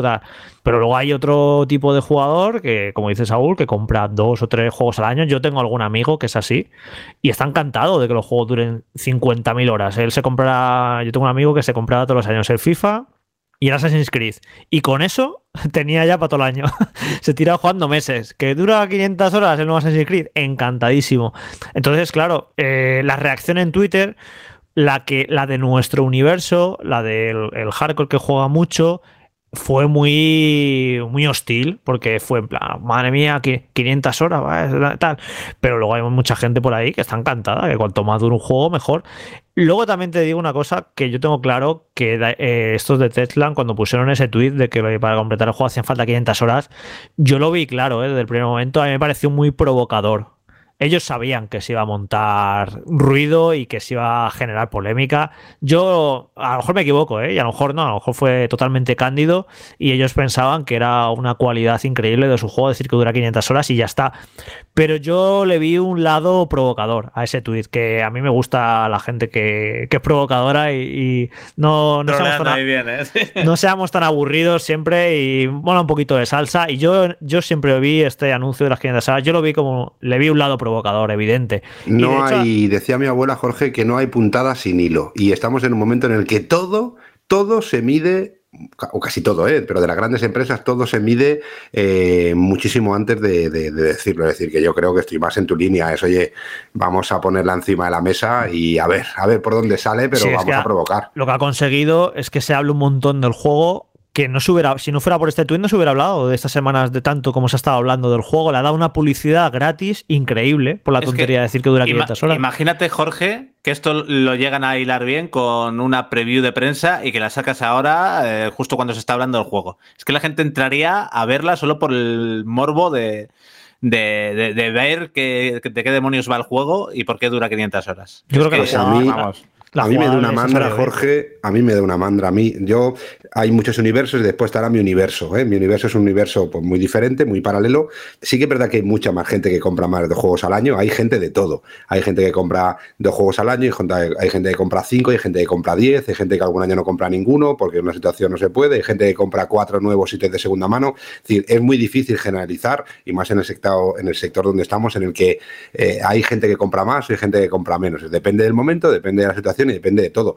Pero yo, por ejemplo, a mí que me digan que un juego para podérmelo pasar entero voy a jugar, voy a tener que jugar 500 horas, eh, ya digo que a mí ya solo por eso me da una pereza, una pereza que, yo creo que ya no me llamaba la atención, pero a mí por esa cantidad de horas aún me llama menos la atención, porque yo soy de los que creo que me aburriré y no habré terminado el tutorial, porque no son esos 40 minutos, es mucho menos tiempo. Que haya mucha gente que les guste, por supuesto, que hay gente que les guste que Assassin's Creed eh, dure tanto tiempo, pues a mí creo que en Assassin's Creed cuando lo he podido disfrutar, me han sobrado muchísimas horas de relleno si quería terminarme el juego y me terminaba aburriendo. Pero bueno, este sector es así, ¿no? Hay gente que le gustan los shooters, a mí me gustan relativamente, hay gente que le gustan los juegos, no le gustan los juegos de conducción, y a mí me flipan, por suerte, para el sector y para las desarrolladoras tiene que haber gente de todo, ¿no? Entonces yo Saúl está ilusionadísimo y tú también, y a mí me da muchísima No, no, no, ilusionadísimo, no, no, Rubén, no, no has entendido. Lo que estoy diciendo es que, reaccionamos negativamente nosotros los que jugamos mucho, que, se nos quitaron todas las ganas de jugar al juego. Yo cuando vi lo de las 500 horas, te lo juro, mm, le tenía ciertas ganas y dije, yo no quiero jugar a esto. Me agobié completamente. Y me pasó a mí, le pasó a un montón de compañeros de la redacción, se nos quitaron las ganas. O sea, entonces por eso digo que fue provocador, porque sabe que que es un debate que hay ahora, es un tema de conversación que hay en los últimos meses, los últimos años, de la duración de los juegos, de que los juegos cada vez duran más, duran demasiado, la, gente no tenemos tanto tiempo. Ahora mismo el, mundo del entretenimiento compite ferozmente por nuestro tiempo.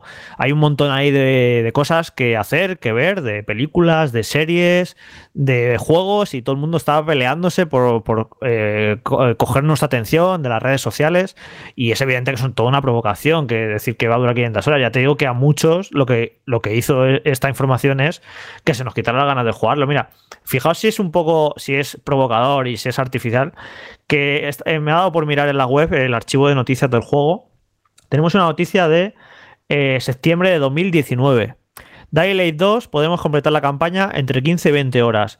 Sin embargo, para finalizar todo el contenido eh, requerirá más de 100 horas. O sea, ya en 2019 están hablando de la duración del juego, que la campaña serían 15-20 horas.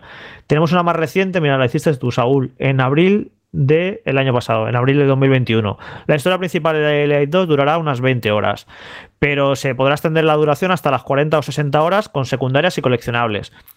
Eh, o sea, ya habían hablado de la duración, pero han dicho. va a salir el juego el 5 de febrero, no se está hablando mucho de él. Vamos a, vamos a tirar de este tweet y me parece. Les ha salido, les ha salido muy bien, ¿eh? me parece una genialidad. A mí me gustaría preguntarle qué le parece a los compañeros de Vandal y de otros medios al que le hayan dicho te toca hacer la guía. Me encantaría poder hablar con él. O, el análisis, ya verás que bien. Bueno, pero el análisis, mira, no hace falta que te lo termines entero, ¿no? En Vandal siempre nos acabamos los juegos, ¿eh? Pero que tampoco a lo mejor hace falta, ¿vale? pero el que tenga que hacer la guía para el 100%, y de encima con fecha límite, yo creo que entonces sí que se vuelve un zombie, porque ese se le ha acabado la vida ya durante un tiempo. ¿eh? Nah, pues pero es asumible, hombre. Sí, al final, pues eso, te lo pasas la historia, pruebas a hacer diferentes decisiones con las, eh, las facciones, no sé qué, tal, y la acabas metiendo 50, 60 horas, lo que puedas. Yo creo que ni, ni de broma dura aunque hagas todo, no dura 500 horas. Yo no sé, esas 500 horas es un poco se han ah, tirado. estarán contando con todas las cinemáticas de todas las facciones, eh, que hagas todas las secundarias otra vez con todas las facciones y todo. mira, Saúl de Witcher 3, eh, mira que es largo y tiene contenido. Mira How Long to Beat, a ver cuánto cuesta completar al 100% de Witcher 3. Pero no sé si son 200 horas o por ahí. No, no creo ni que llegue. ¿Con las expansiones dices? ¿O solo... No, sí, las expansiones, sí, las expansiones. Sí, es bastante largo, ¿eh? Hacerse todo, todo, todo de Witcher 3 era Llevo yo, llevo yo 200 horas. 173. Llevo yo 200 horas para verme las dos primeras temporadas de The Witcher que he tenido que empezar, entre si está entre medio, entre mm, parar lo que el niño me pide que le ayude o esas cosas. Imagínate, tengo que jugar 200 horas un pues juego. Fíjate, la pena. 173. 173 horas de Witcher 3 que tiene un montonazo de contenido y esto están diciendo 500. Es, es, una locura. Yo creo que, de hecho, lo que va a ocurrir es que hay gente que va a decir, a ver, va a, va a intentar comprobarse, ¿verdad? y, va, y se va a poner a hacer todo y va a decir, pues mira, no eran 500 horas, eran 250, publicidad engañosa. No sé, a ver dónde está el engaño de esta duración. Yo a raíz de esto quiero decir una cosa, estoy jugando estas últimas semanas a Far Cry 6. Porque yo he defendido mucho en el programa la saga Far Cry. A mí desde el 3 me han gustado mucho todos. Me parecían juegos sobresalientes, muy, muy divertidos y muy bien hechos. Y Far Cry 6 me daba pereza, lo tengo que admitir, pero dije, joder, si me han gustado mucho los, los anteriores Far Cry, pues tengo que probar también con Far Cry 6, ¿no? Que es curioso porque se le criticó mucho por continuista, pero para mí el problema no es que sea continuista, es que es peor que Far Cry 4 y 5. Y voy a decir por qué. Porque es un juego en la línea de Ubisoft de sus últimos títulos, eh, como los últimos Assassin's Creed, que está más preocupado por ser enorme y por tener toneladas de contenido que por ofrecer algo concreto y que esté bien hecho. Entonces es un mapa absurdamente grande, cuando en la saga habían sido mapas grandes, pero mapas tenían una lógica de tamaño. Aquí no, aquí es mm, descomunalmente grande. Hay 50.000 50 millones de cosas por hacer, de secundarias, de mini objetivos, de puestos, de no sé qué, de no sé cuántos. Hay mil sistemas que hacen que el juego sea barroquísimo de mejora de armas, de mejora de campamento, de reclutar guerrilleros, de mejorarlos, de mejora tu coche, de manda a los guerrilleros a misiones, de 50.000 menús que no sabes ni para qué sirven, de coger un montón de elementos para fabricar no sé qué, para mejorar. En serio, es que es todo añadir y añadir y añadir cosas y capas y capas y capas y meterle un montón de cosas tengan o no sentido, sean o no sean divertidas. Es un juego por acumulación. Es en plan, ¿Cómo podemos mejorar la saga respecto al 5? Mete cosas, mete cosas, mete un montón de cosas. En serio, es que me, estoy enfadando con el juego porque es en plan, esto no es mejor que Far Cry 4 y 5. Hacer el juego más grande y con más cosas y más cosas y hacerlo absurdamente grande no es hacer un juego mejor.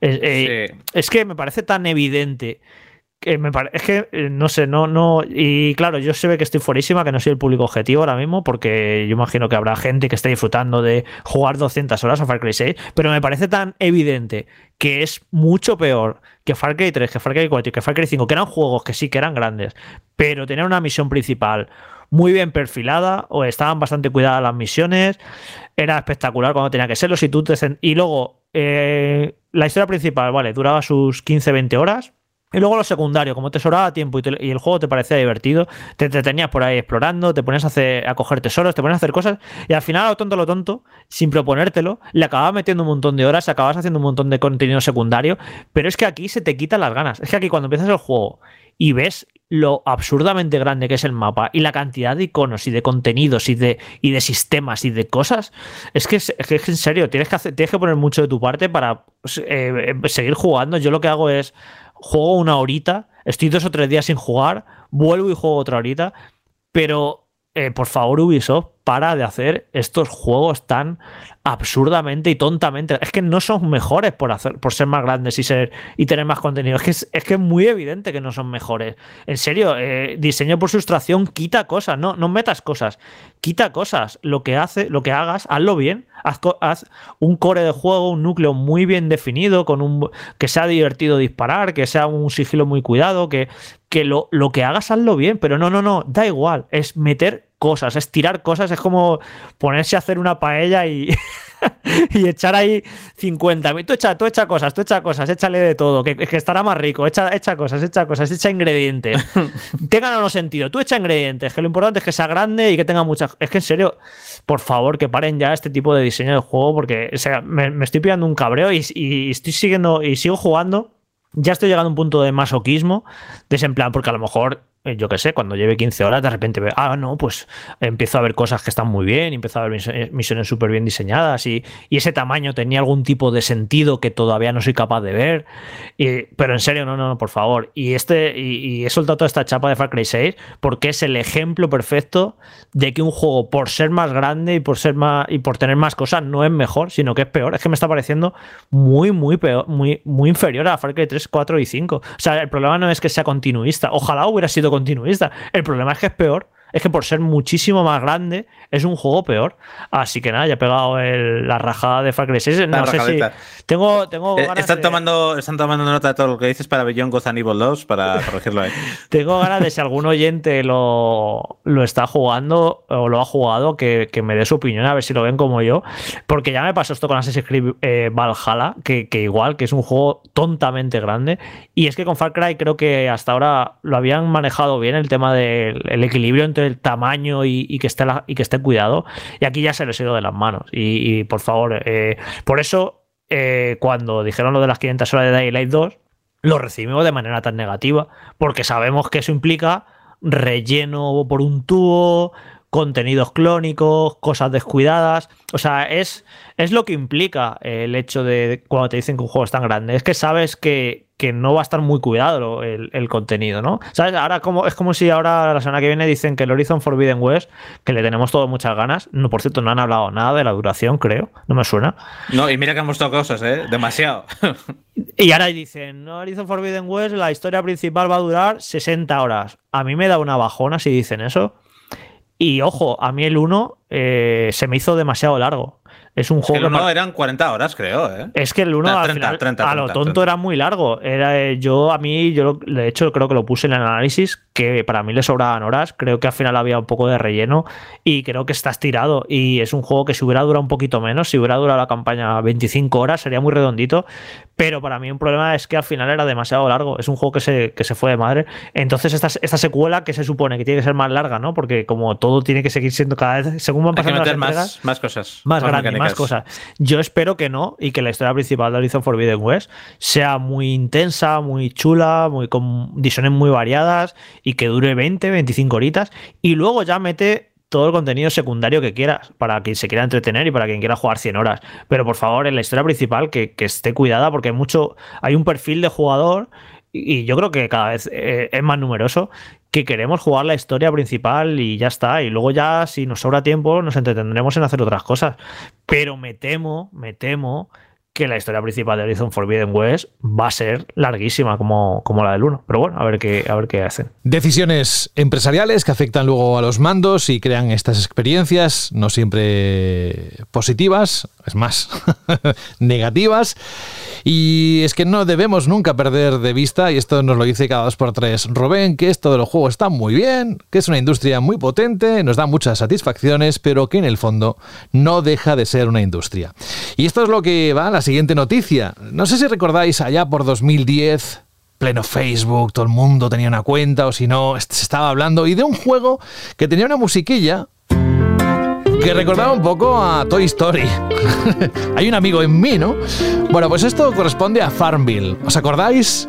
2010, un juego que podías disfrutar en esa conocidísima red social que ya no se llama así.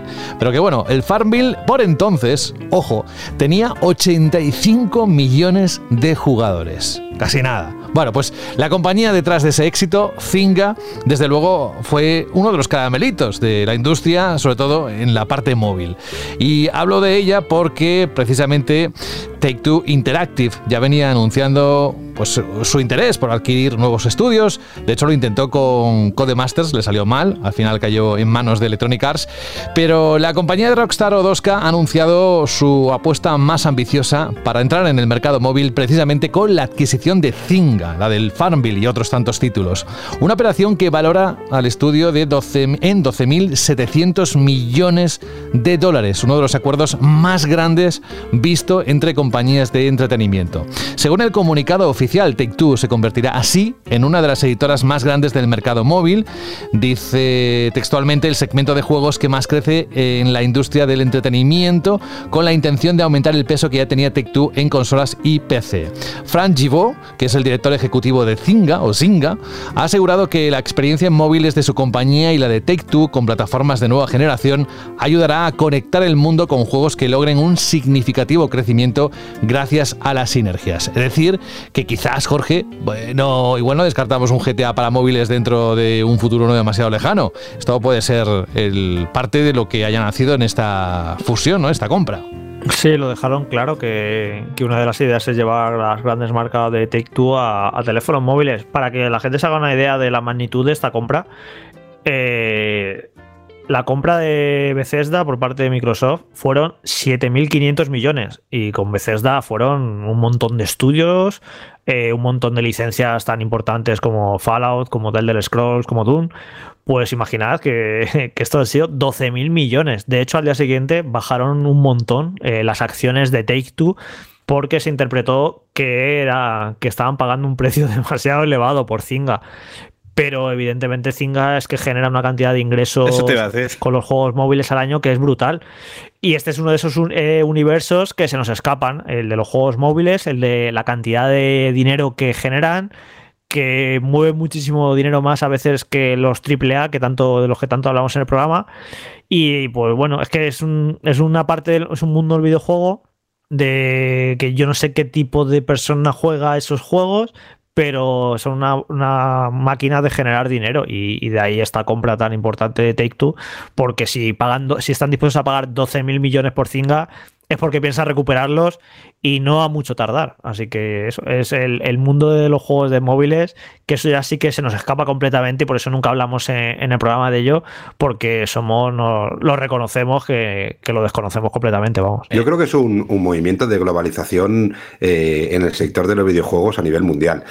Eh, tampoco pensemos que vamos a ver un Gran Chef Auto 5 o un Gran Chef Auto Mobile Version eh, que sea lo mismo que lo que vemos ahora en consola. Yo creo que van a dos públicos diferentes, con dos sistemas de juegos diferentes y eh, sí que sabemos que, bueno, que, en este caso, por ejemplo, Take Two, eh, ya hemos visto la versión móvil del juego de WWE, le ha funcionado muy bien. Hemos visto la versión de móvil de NBA 2K, le ha funcionado muy bien. Eh, seguramente podremos ver cualquiera de las franquicias de XCOM en móvil, que también puede funcionar muy bien, pero al final es una inversión de futuro viendo un, un sector que, como dice Jorge, conocemos poco, disfrutamos mucho, porque yo, por ejemplo, juego a juegos de móvil de vez en cuando, porque es un momento, son momentos lavabo, le digo yo, que son esos momentos en los que puedes jugar y tal. Pero si miras un poquito las cifras del mercado y de ingresos en el mercado de los videojuegos, la diferencia de ingresos de un juego móvil, exclusivo móvil, es enormemente mayor que en cualquiera de los grandes juegos que se venden en el mundo. ¿eh? Estamos hablando, eh, seguramente aquí estamos menos acostumbrados porque somos un, país o, Europa, por ejemplo, somos un continente en el que a lo mejor hay menos penetración de ciertos juegos móviles o de pagar por juegos de móvil, pero te vas a Asia o te vas a China, eh, te vas a Japón, te vas a cualquiera de estos países y es algo brutal. Los ingresos son brutales por, por micropagos, por descargas, por todo, y al final es una manera directa de poder entrar en este sector con una de las compañías con, más fuerza ¿no? a nivel mundial, con lo que yo creo que las cifras son mareantes, 12 mil millones me parece una verdadera locura, pero las inversiones son así, es decir, no hay que mirar lo que te cuesta, sino cuánto tiempo vas a tardar en recuperarlo y cuánto tiempo vas a tardar en ganarle mucho más de lo que has puesto, que seguro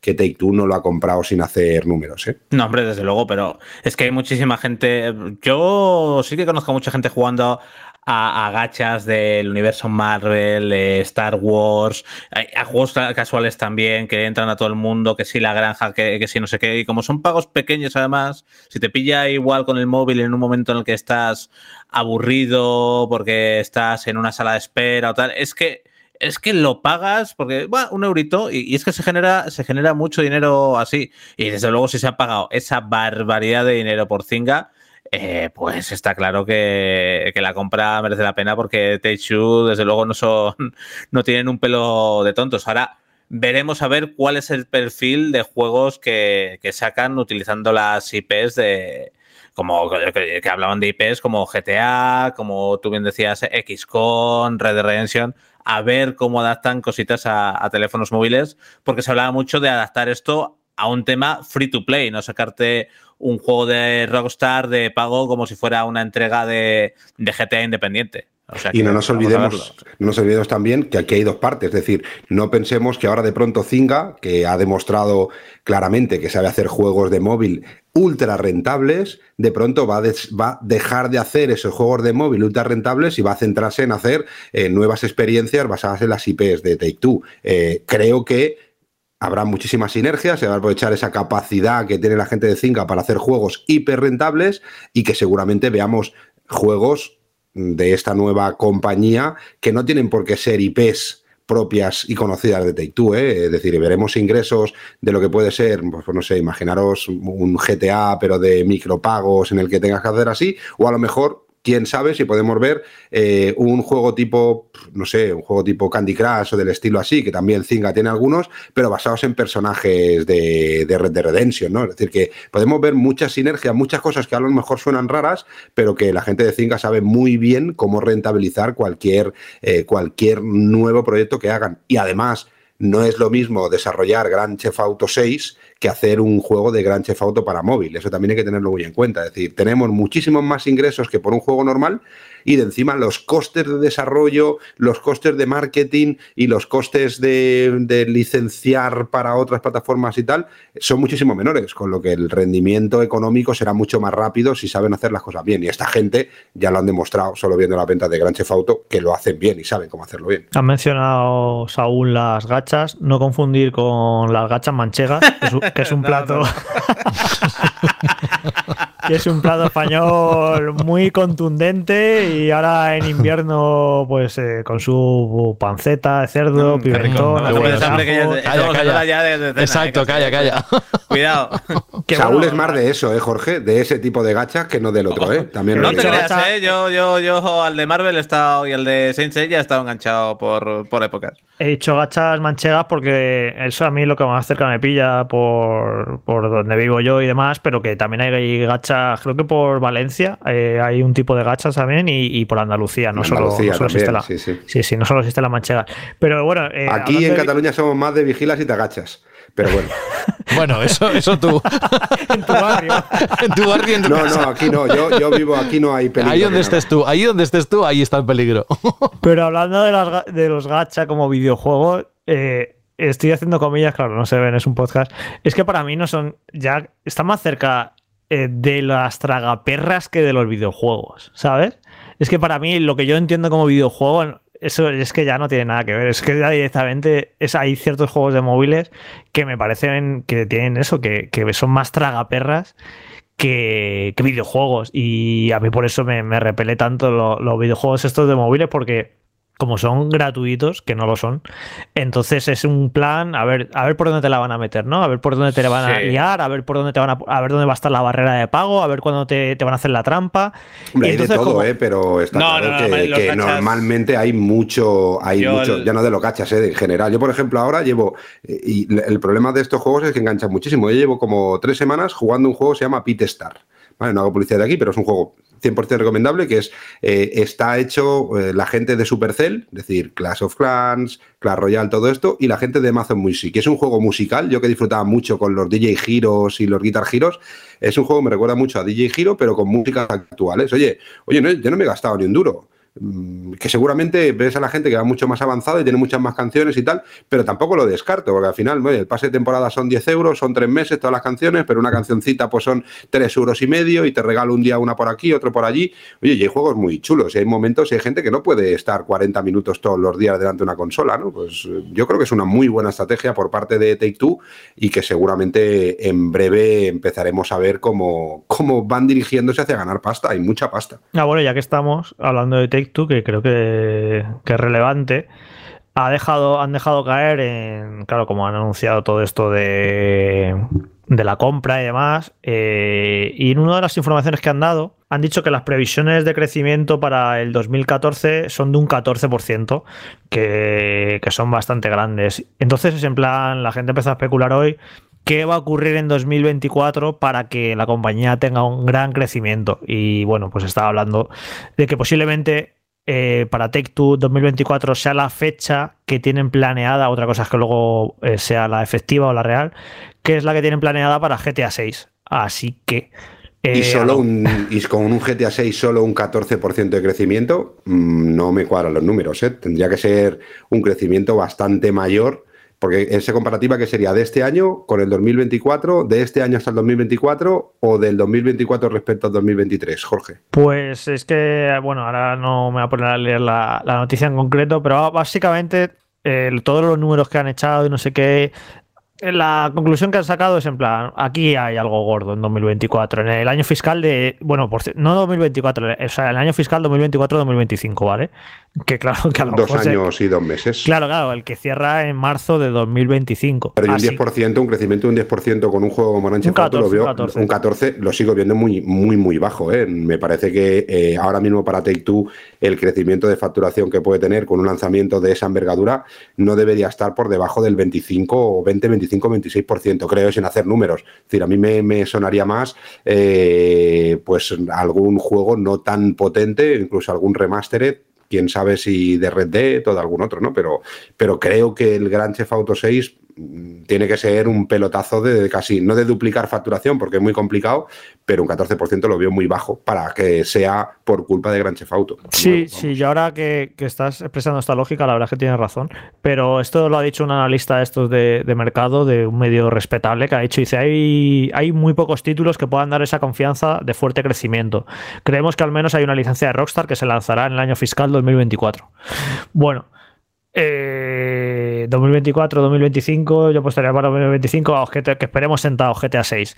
Aún así dicen que, que a lo mejor se podrían anunciar, a, animar a anunciarlo este año. No sé yo si tienen previsto sacarlo en 2024 2025, no sé qué, qué ventaja van a sacar a anunciar un juego al que le quedan todavía tres años para salir a la venta. Sería calentar demasiado al personal durante tres años. Así que bueno. Rockstar hará lo contrario exactamente lo contrario de lo que todos pensamos. Algo que nos ha enseñado Rockstar es que si todos pensamos que lo anunciarán en dos años, lo anunciarán en cualquier momento menos en dos años. Puede ser en uno, puede ser en tres. Es decir, que Rockstar ya lo ha demostrado siempre. Anuncia sus títulos cuando quiere, como quiere y donde quiere. Y, eso no lo podemos quitar, ni quiero que se quite siempre y cuando sigan manteniendo lo que está manteniendo.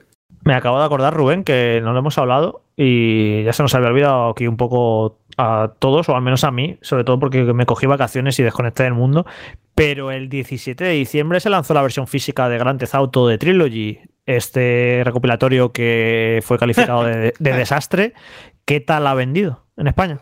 Pues mira, primera semana de lanzamiento, Grand Theft Auto Trilogy Definitive Edition para Play 4 vendió 4.000 unidades. Es decir, que eh, son unas cifras muy, muy, muy bajas para ser un, un Grand Theft Auto. O sea que, yo creo que las críticas han mm. afectado a, a, las ventas. Y luego en semanas posteriores eh, desaparece directamente del top. Eh. Es decir, pues parece evidente que, toda la mierda que le ha caído le ha afectado. Vamos, si esto hubiera salido en condiciones, joder, es que yo. Pero tenía claro, claro ¿eh? la apuesta en mm. unidades no era muy grande, más bien pequeña, con lo que estas unidades yo creo que mm, este desastre no ha creado un problema. Lo que siempre hablamos del éxito, el no éxito. El éxito de un juego es vender mucho si han traído mucho y sobran muchos, no. El éxito de un juego es tener claro lo que puede vender, pero ya la estrategia la hemos visto, que en PlayStation 5 no salga en formato físico, pues ya demuestra que es una baza totalmente secundaria para, para Take Two y es una manera, bueno, saco algo, está algo ahí. Eh, lo que no es normal es que saquen un juego Rockstar con esa calidad. Eso sí que no es normal y eso es algo extraño.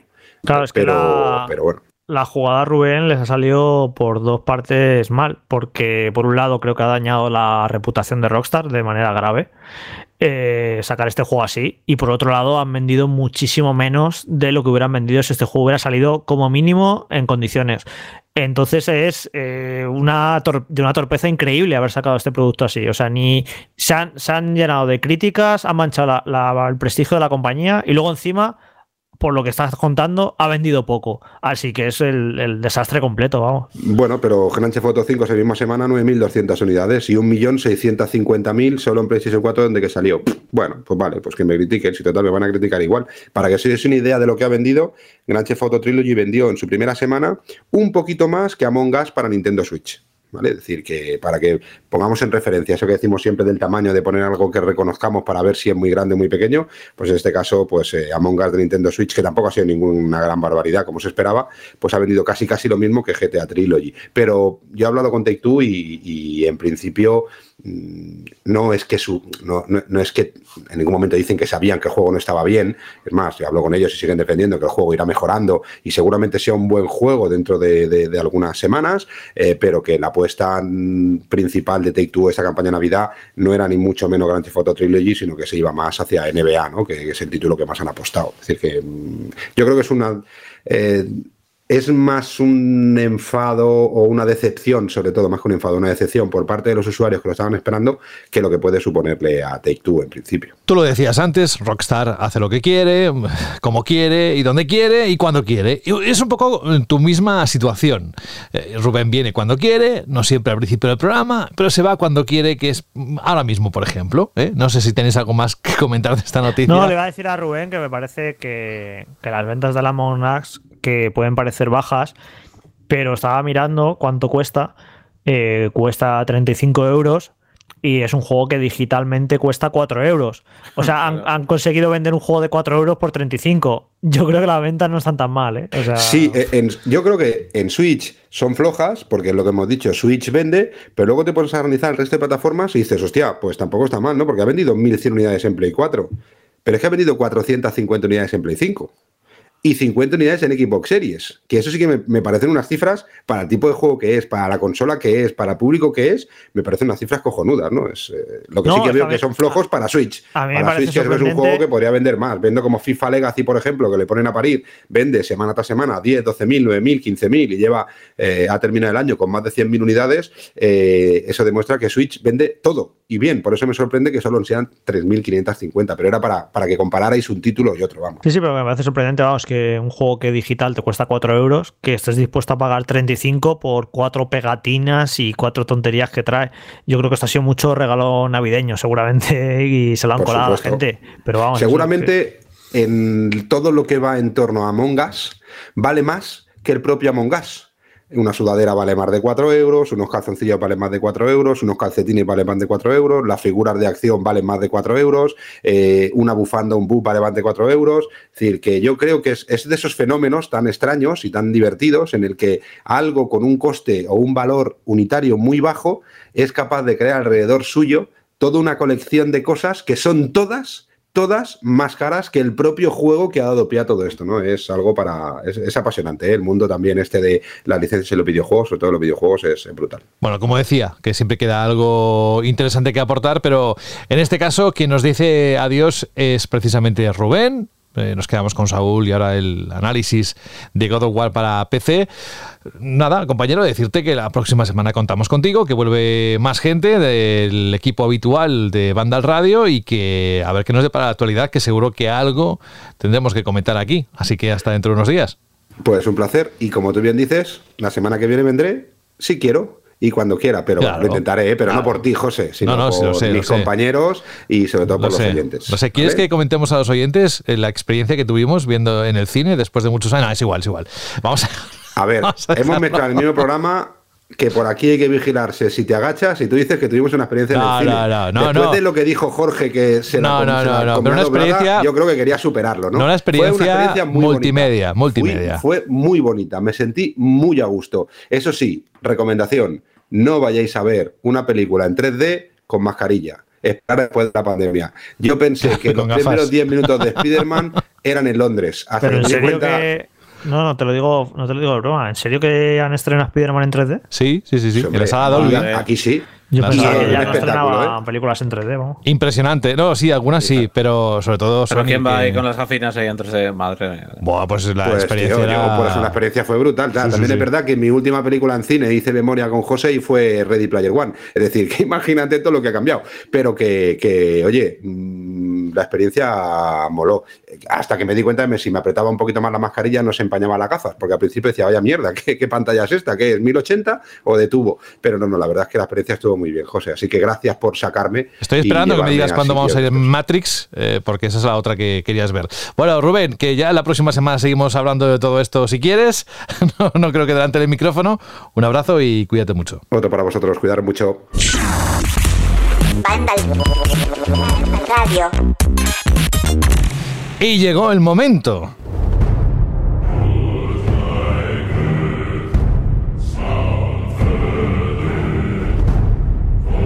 Es uno de esos juegos que dentro de unos meses Saúl se podrá jugar, entiendo perfectamente, en la Steam Deck, ¿no? Hombre, pues en principio sí, para eso está el Steam Deck. De hecho, lo hablaba con Jorge el otro día, que es una pena que se haya retrasado hasta el mes que viene, porque hubiera sido interesante probar este juego precisamente en Steam Deck. ¿Y tú qué, qué expectativas tienes en un juego así, en una consola portátil? Porque además dicen que la batería, depende del tipo de juego, irá variará entre una o dos horas, ¿no? De autonomía. Nada, lo, lo probaría más, eh, lo hubiera probado más por morbillo y por ver cómo, cómo funciona que, que otra cosa. A mí Steam Deck eh, es un, un periférico, una forma de jugar que me gusta, pero la dedicaría más a juegos de estrategia, juegos de rol, más calmaditos y, y tal. No me gusta jugar los juegos de acción en consolas eh, portátiles, no, no, no me gusta. Sí, pero en cuanto. Yo creo que, Saúl, que cuando se empiecen a hacer pruebas, eh, ahora en febrero, con la consola, va a ser morboso, interesante que las hagan con God of War, porque como es un juego de Play 4, es hasta qué punto Steam Deck mueve bien un juego de Play 4. Sí, sí, sí. Y yo creo que se van a hacer un montón de test con, con ese título. Hmm. Será Sí. uno de los puntos álgidos este, esta temporada, ¿eh? Eh, comentarlo aquí en Banda al Radio. Bueno, el caso es que God of War ha llegado a los ordenadores, al PC, una buena adaptación según el análisis de Saúl, en el que sigue siendo igual de sobresaliente en 2022 que el juego que se lanzó en PlayStation 4 en 2018. Así que compañero, eh, aparte de invitar a todos los oyentes a que puedan leerte negro sobre blanco en la página web, pues cuéntanos así eh, a viva voz cuáles son los puntos positivos y no tan positivos que has encontrado. Nada, lo primero decir que evidentemente, como comentaba en el análisis, me voy a centrar en temas eh, un poco más técnicos y de adaptación a PC, porque el análisis de God of War ya lo hicimos en Vandal Radio, ya lo hicimos en el canal de YouTube, ya lo hicimos en Vandal, y podéis buscarlo, o sea, no os voy a contar aquí lo buena que es la aventura de Kratos y de Atreus, o temas jugables que yo lo jugué en PlayStation 4, me encantó, y eso que yo no era un fan especialmente hardcore de, de God of War. Y esta adaptación para PC está muy bien. Sony está eh, con eh, Horizon, no lo hizo muy bien, pero a partir de ahí con Days Gone ya nos eh, trajeron una adaptación muy buena de Days Gone para PC, muy cuidada. Y, esta, y este God of War también es una adaptación que la verdad es que está, está bastante bien. Tiene, tiene bastantes opciones, tanto a nivel de eh, personalizar los controles como a nivel de gráficos y de pantalla para poder adaptar la experiencia tanto a ordenadores muy potentes, ordenadores de la NASA, como, como los llamo yo, como el que tengo yo también, o incluso equipos más pequeños, incluyendo Steam Deck. Tiene bastantes tecnologías interesantes. eh, a la hora de elegir las opciones tiene una vista previa en la parte de abajo de la pantalla que nos permite ver, pues, por ejemplo, si vamos cambiando la calidad de la iluminación o de los reflejos, se ve en la imagen cómo van cambiando el reflejo para que veas un poco lo que te puedas encontrar. Tienes un modo original para que se vea exactamente como se veía en PlayStation 4, aunque a la tasa de frames que tú quieras.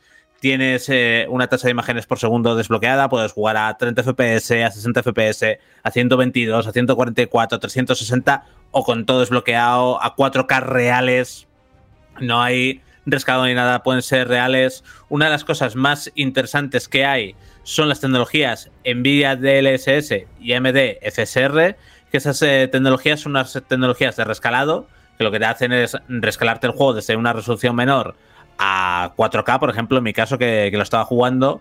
Eh, en, caso, por ejemplo, del DLSS en modo calidad, eh, pasa de 1440p a, a 4K, o sea que la pérdida de calidad es mínima. Y también suavizan las texturas mediante algoritmos de IA y esto lo que ayuda es a las gráficas un poco menos potentes a ganar mucho rendimiento y a que suba la tasa de imágenes por segundo. Y AMD FSR, por ejemplo, que va a ser compatible con, eh, con el hardware de, de Steam Deck, que es una tarjeta gráfica de AMD, pues, pues le va a venir muy bien para jugar a esto a 1080p sin, sin problemas. También hay una tecnología que se llama Nvidia Reflex que reduce la latencia, es decir, el tiempo que pasa desde que haces clic al ratón o pulsas el botón en el mando hasta que reacciona, en este caso, Kratos. Y en líneas generales estoy bastante con contento, tanto con las opciones que tiene, aunque eh, no me gustó que no se pudiera modificar el FOV cuando además también incluye eh, compatibilidad con monitores ultrapanorámicos, que es una de las cosas que se pide a muchos de, estos juegos. Y también hay mejoras a nivel gráfico, eh, sobre todo en iluminación y reflejos.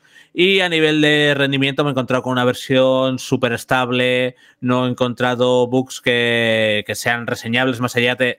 Que esto pasa algunas veces con juegos que llegan de 30 FPS, que sobre todo cuando cuando tenemos una, una, tasa de imágenes por segundo que va más allá de los 60, ves como que hay animaciones que no están preparadas para ir a, a, tanta, a tantas imágenes por segundo y ves como que raspan un poco, como que no van todos los fluidas que deberían a, esa tasa. Pero bueno, son, hay que ser muy puntilloso y hay que estar fijándote mucho en el detalle para, para percibirlo muy bien. Y a nivel de rendimiento, eh, lo cierto es que yo, yo, tengo un gran equipo con una GeForce RTX 3080 Ti, un procesador Intel eh, de penúltima generación y demás. Yo he alcanzado 85 FPS sólidos con resolución 4K, Nvidia DLSS en modo calidad eh, y el rendimiento me ha parecido súper estable. Cuando lo he bloqueado para grabar el gameplay a 60 FPS, no se ha movido de ahí en ningún momento y eso porque muchas veces a veces eh, la gente lo dice, no, es que tienes un ordenador de la NASA y claro, ¿cómo no va a ir bien ahí? Pues eh, sorpresa, si está el juego mal optimizado, va mal, aunque sea en un ordenador de la NASA. No va tan mal como en un ordenador eh, un poco más humilde, pero las caídas de, frames, el, el tearing o u otros defectos gráficos se ven igual, aunque tengas un ordenador muy bueno, aunque evidentemente el impacto sea menor. Y en tiempos de carga, que es algo que a mí siempre me gusta ver también en los análisis de los ports a PC, más ahora que estamos en un momento en el que las consolas también tienen estos SSD tan maravillosos. estoy muy, satisfecho también. Desde que entras al juego y pulsas nueva partida o continuar, pasan 15 segundos de tiempo de carga. Esto es más o menos normal. Y lo importante para mí que es eh, el tiempo que tardas en cargar cuando mueres, cuando tienes que, cargar un punto de control de, la partida, es menos de dos segundos, o sea que es casi instantáneo y estás jugando todo, todo el rato. Luego la adaptación al teclado y el ratón, yo he leído compañeros que, que sí que les ha gustado, a mí se me hacía un poco engorrosa, pero bueno, como puedes personalizar eh, el teclado como tú quieras para poner la configuración de teclas que tú quieras y también puedes jugar a God of War en eh, mando, en PC, en cualquier mando compatible, ya sea de PlayStation, ya sea de Xbox. Yo, de hecho, he jugado con un mando de, Xbox eh, la mayoría del tiempo. Una vez eh, probé bastante el teclado y el ratón. Pues, pues vamos, no hay problema de, de ningún tipo. Y en resumen, God of War era un juego sobresaliente, un juego de los mejores de la pasada generación para mí. Y ahora poder disfrutarlo en PC con un mejor aspecto visual y poder introducirse en los, los jugadores de PC, que es la primera vez que ya Kratos a PC, pues me parece un punto de partida ideal y idóneo. Y a ver lo que tardamos en ver a Ragnarok en, en ordenador. El siguiente paso de Sony es un Charte C4, pero a ver lo que tardamos en ver más juegos de, de PlayStation en PC. Pero si hacen adaptaciones como estas, desde luego merece bastante la pena.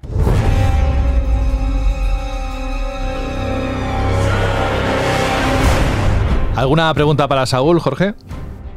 No, lo ha explicado todo perfecto y nada, sobre todo eso, ver que, que empezó Sony con los ports estos a PC eh, metiendo un poco la pata, pero cada nuevo juego que ha salido ha ido saliendo mejor y ha llegado ya un momento en el que en este con este Codogor que está muy cuidado. Eh, así que bueno han aprendido un poco la, lección pagar un poco la novatada pero parece que la idea es que estos juegos que están sacando en PC que estén muy cuidados. Así que sí el, problema por ejemplo de Horizon es que no era ni guerrilla era un estudio externo contratado por guerrilla y vinieron los problemas. Al, final, Horizon Saúl yo he visto que han sacado mil parches. Yo creo que le ha intentado un poco apañar, ¿no? Sí, sí, sí, pero aún así, yo, por ejemplo, cuando es uno de los juegos que suelo bajar para hacer test de rendimiento y tal, y la, carga de shaders al principio sigue siendo bastante tediosa para lo que es un ordenador y demás. Eh, bueno, ha salido regular, pero ya con Days Gone ya era una adaptación muy, muy buena. Y este God of War, vamos, eh, perfecto, perfecto, no se le puede pedir mucho más. Pues dejamos aquí lo que es la versión de podcast de en banda al radio del análisis de God of War. Insisto, una vez más, está con un 9,4 de puntuación, ni más ni menos. El análisis de Saúl en la página web de Vandali. Vamos a darle ya salida a la sintonía porque llegamos al punto final. Echamos mucho de menos la pregunta Shirley, pero volverá la próxima semana con Alberto. De hecho, volverá Alberto. Y ya digo, no sé si la próxima semana, pero una de estas semanas vamos a tener el repaso por lo que va a haber de novedades o está habiendo de novedades, que son unas cuantas, en las distintas plataformas de streaming, que es una de las secciones que hemos incorporado esta temporada.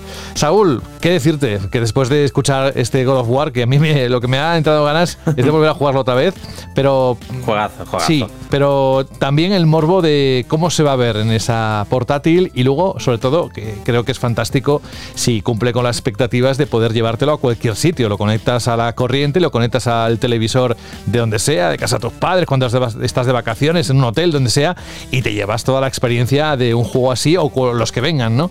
Con lo cual, imaginaos, esto es un poco la punta de lanza, pero habrá muchas más cosas que vamos a hablar aquí en los próximos programas. Como siempre, te invitamos, Saúl, a que hagas acto de aparición cuando puedas, quieras, te dejen, eh, sobre todo las obligaciones y cuando tengas que contarnos cosas tan interesantes como esta. Así que no sé si la próxima semana, cuando sea, un abrazo y hasta dentro de poco, Saúl.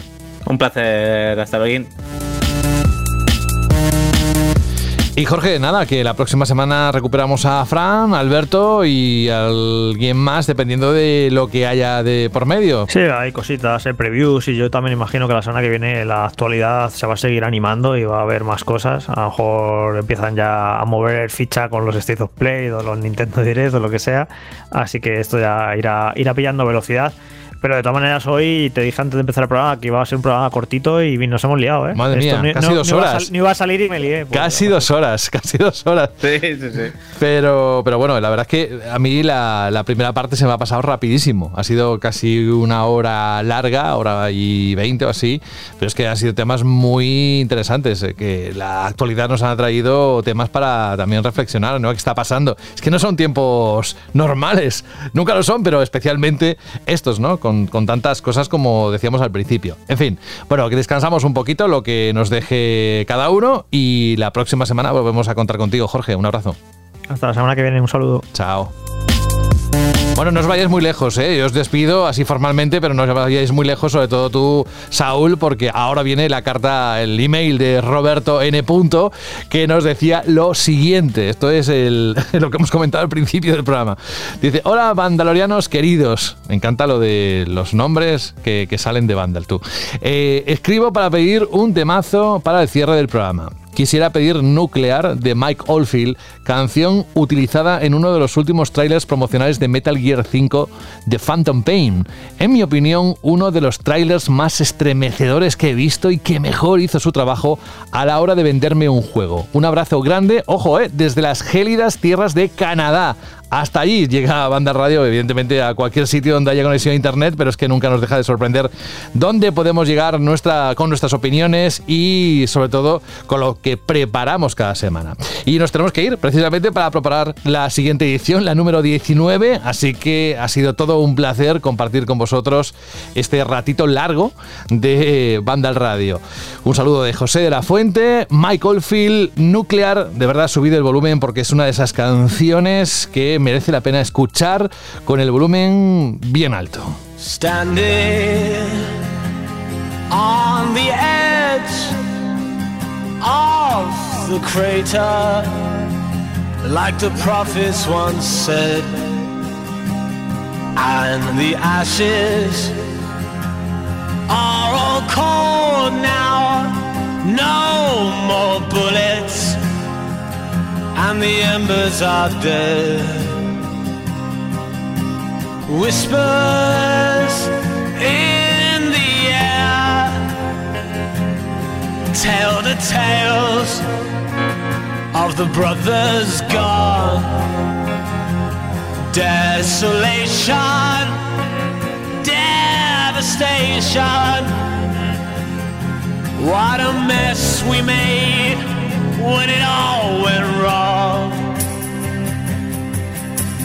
Watching from the edge of the circus for the games to begin. Gladiators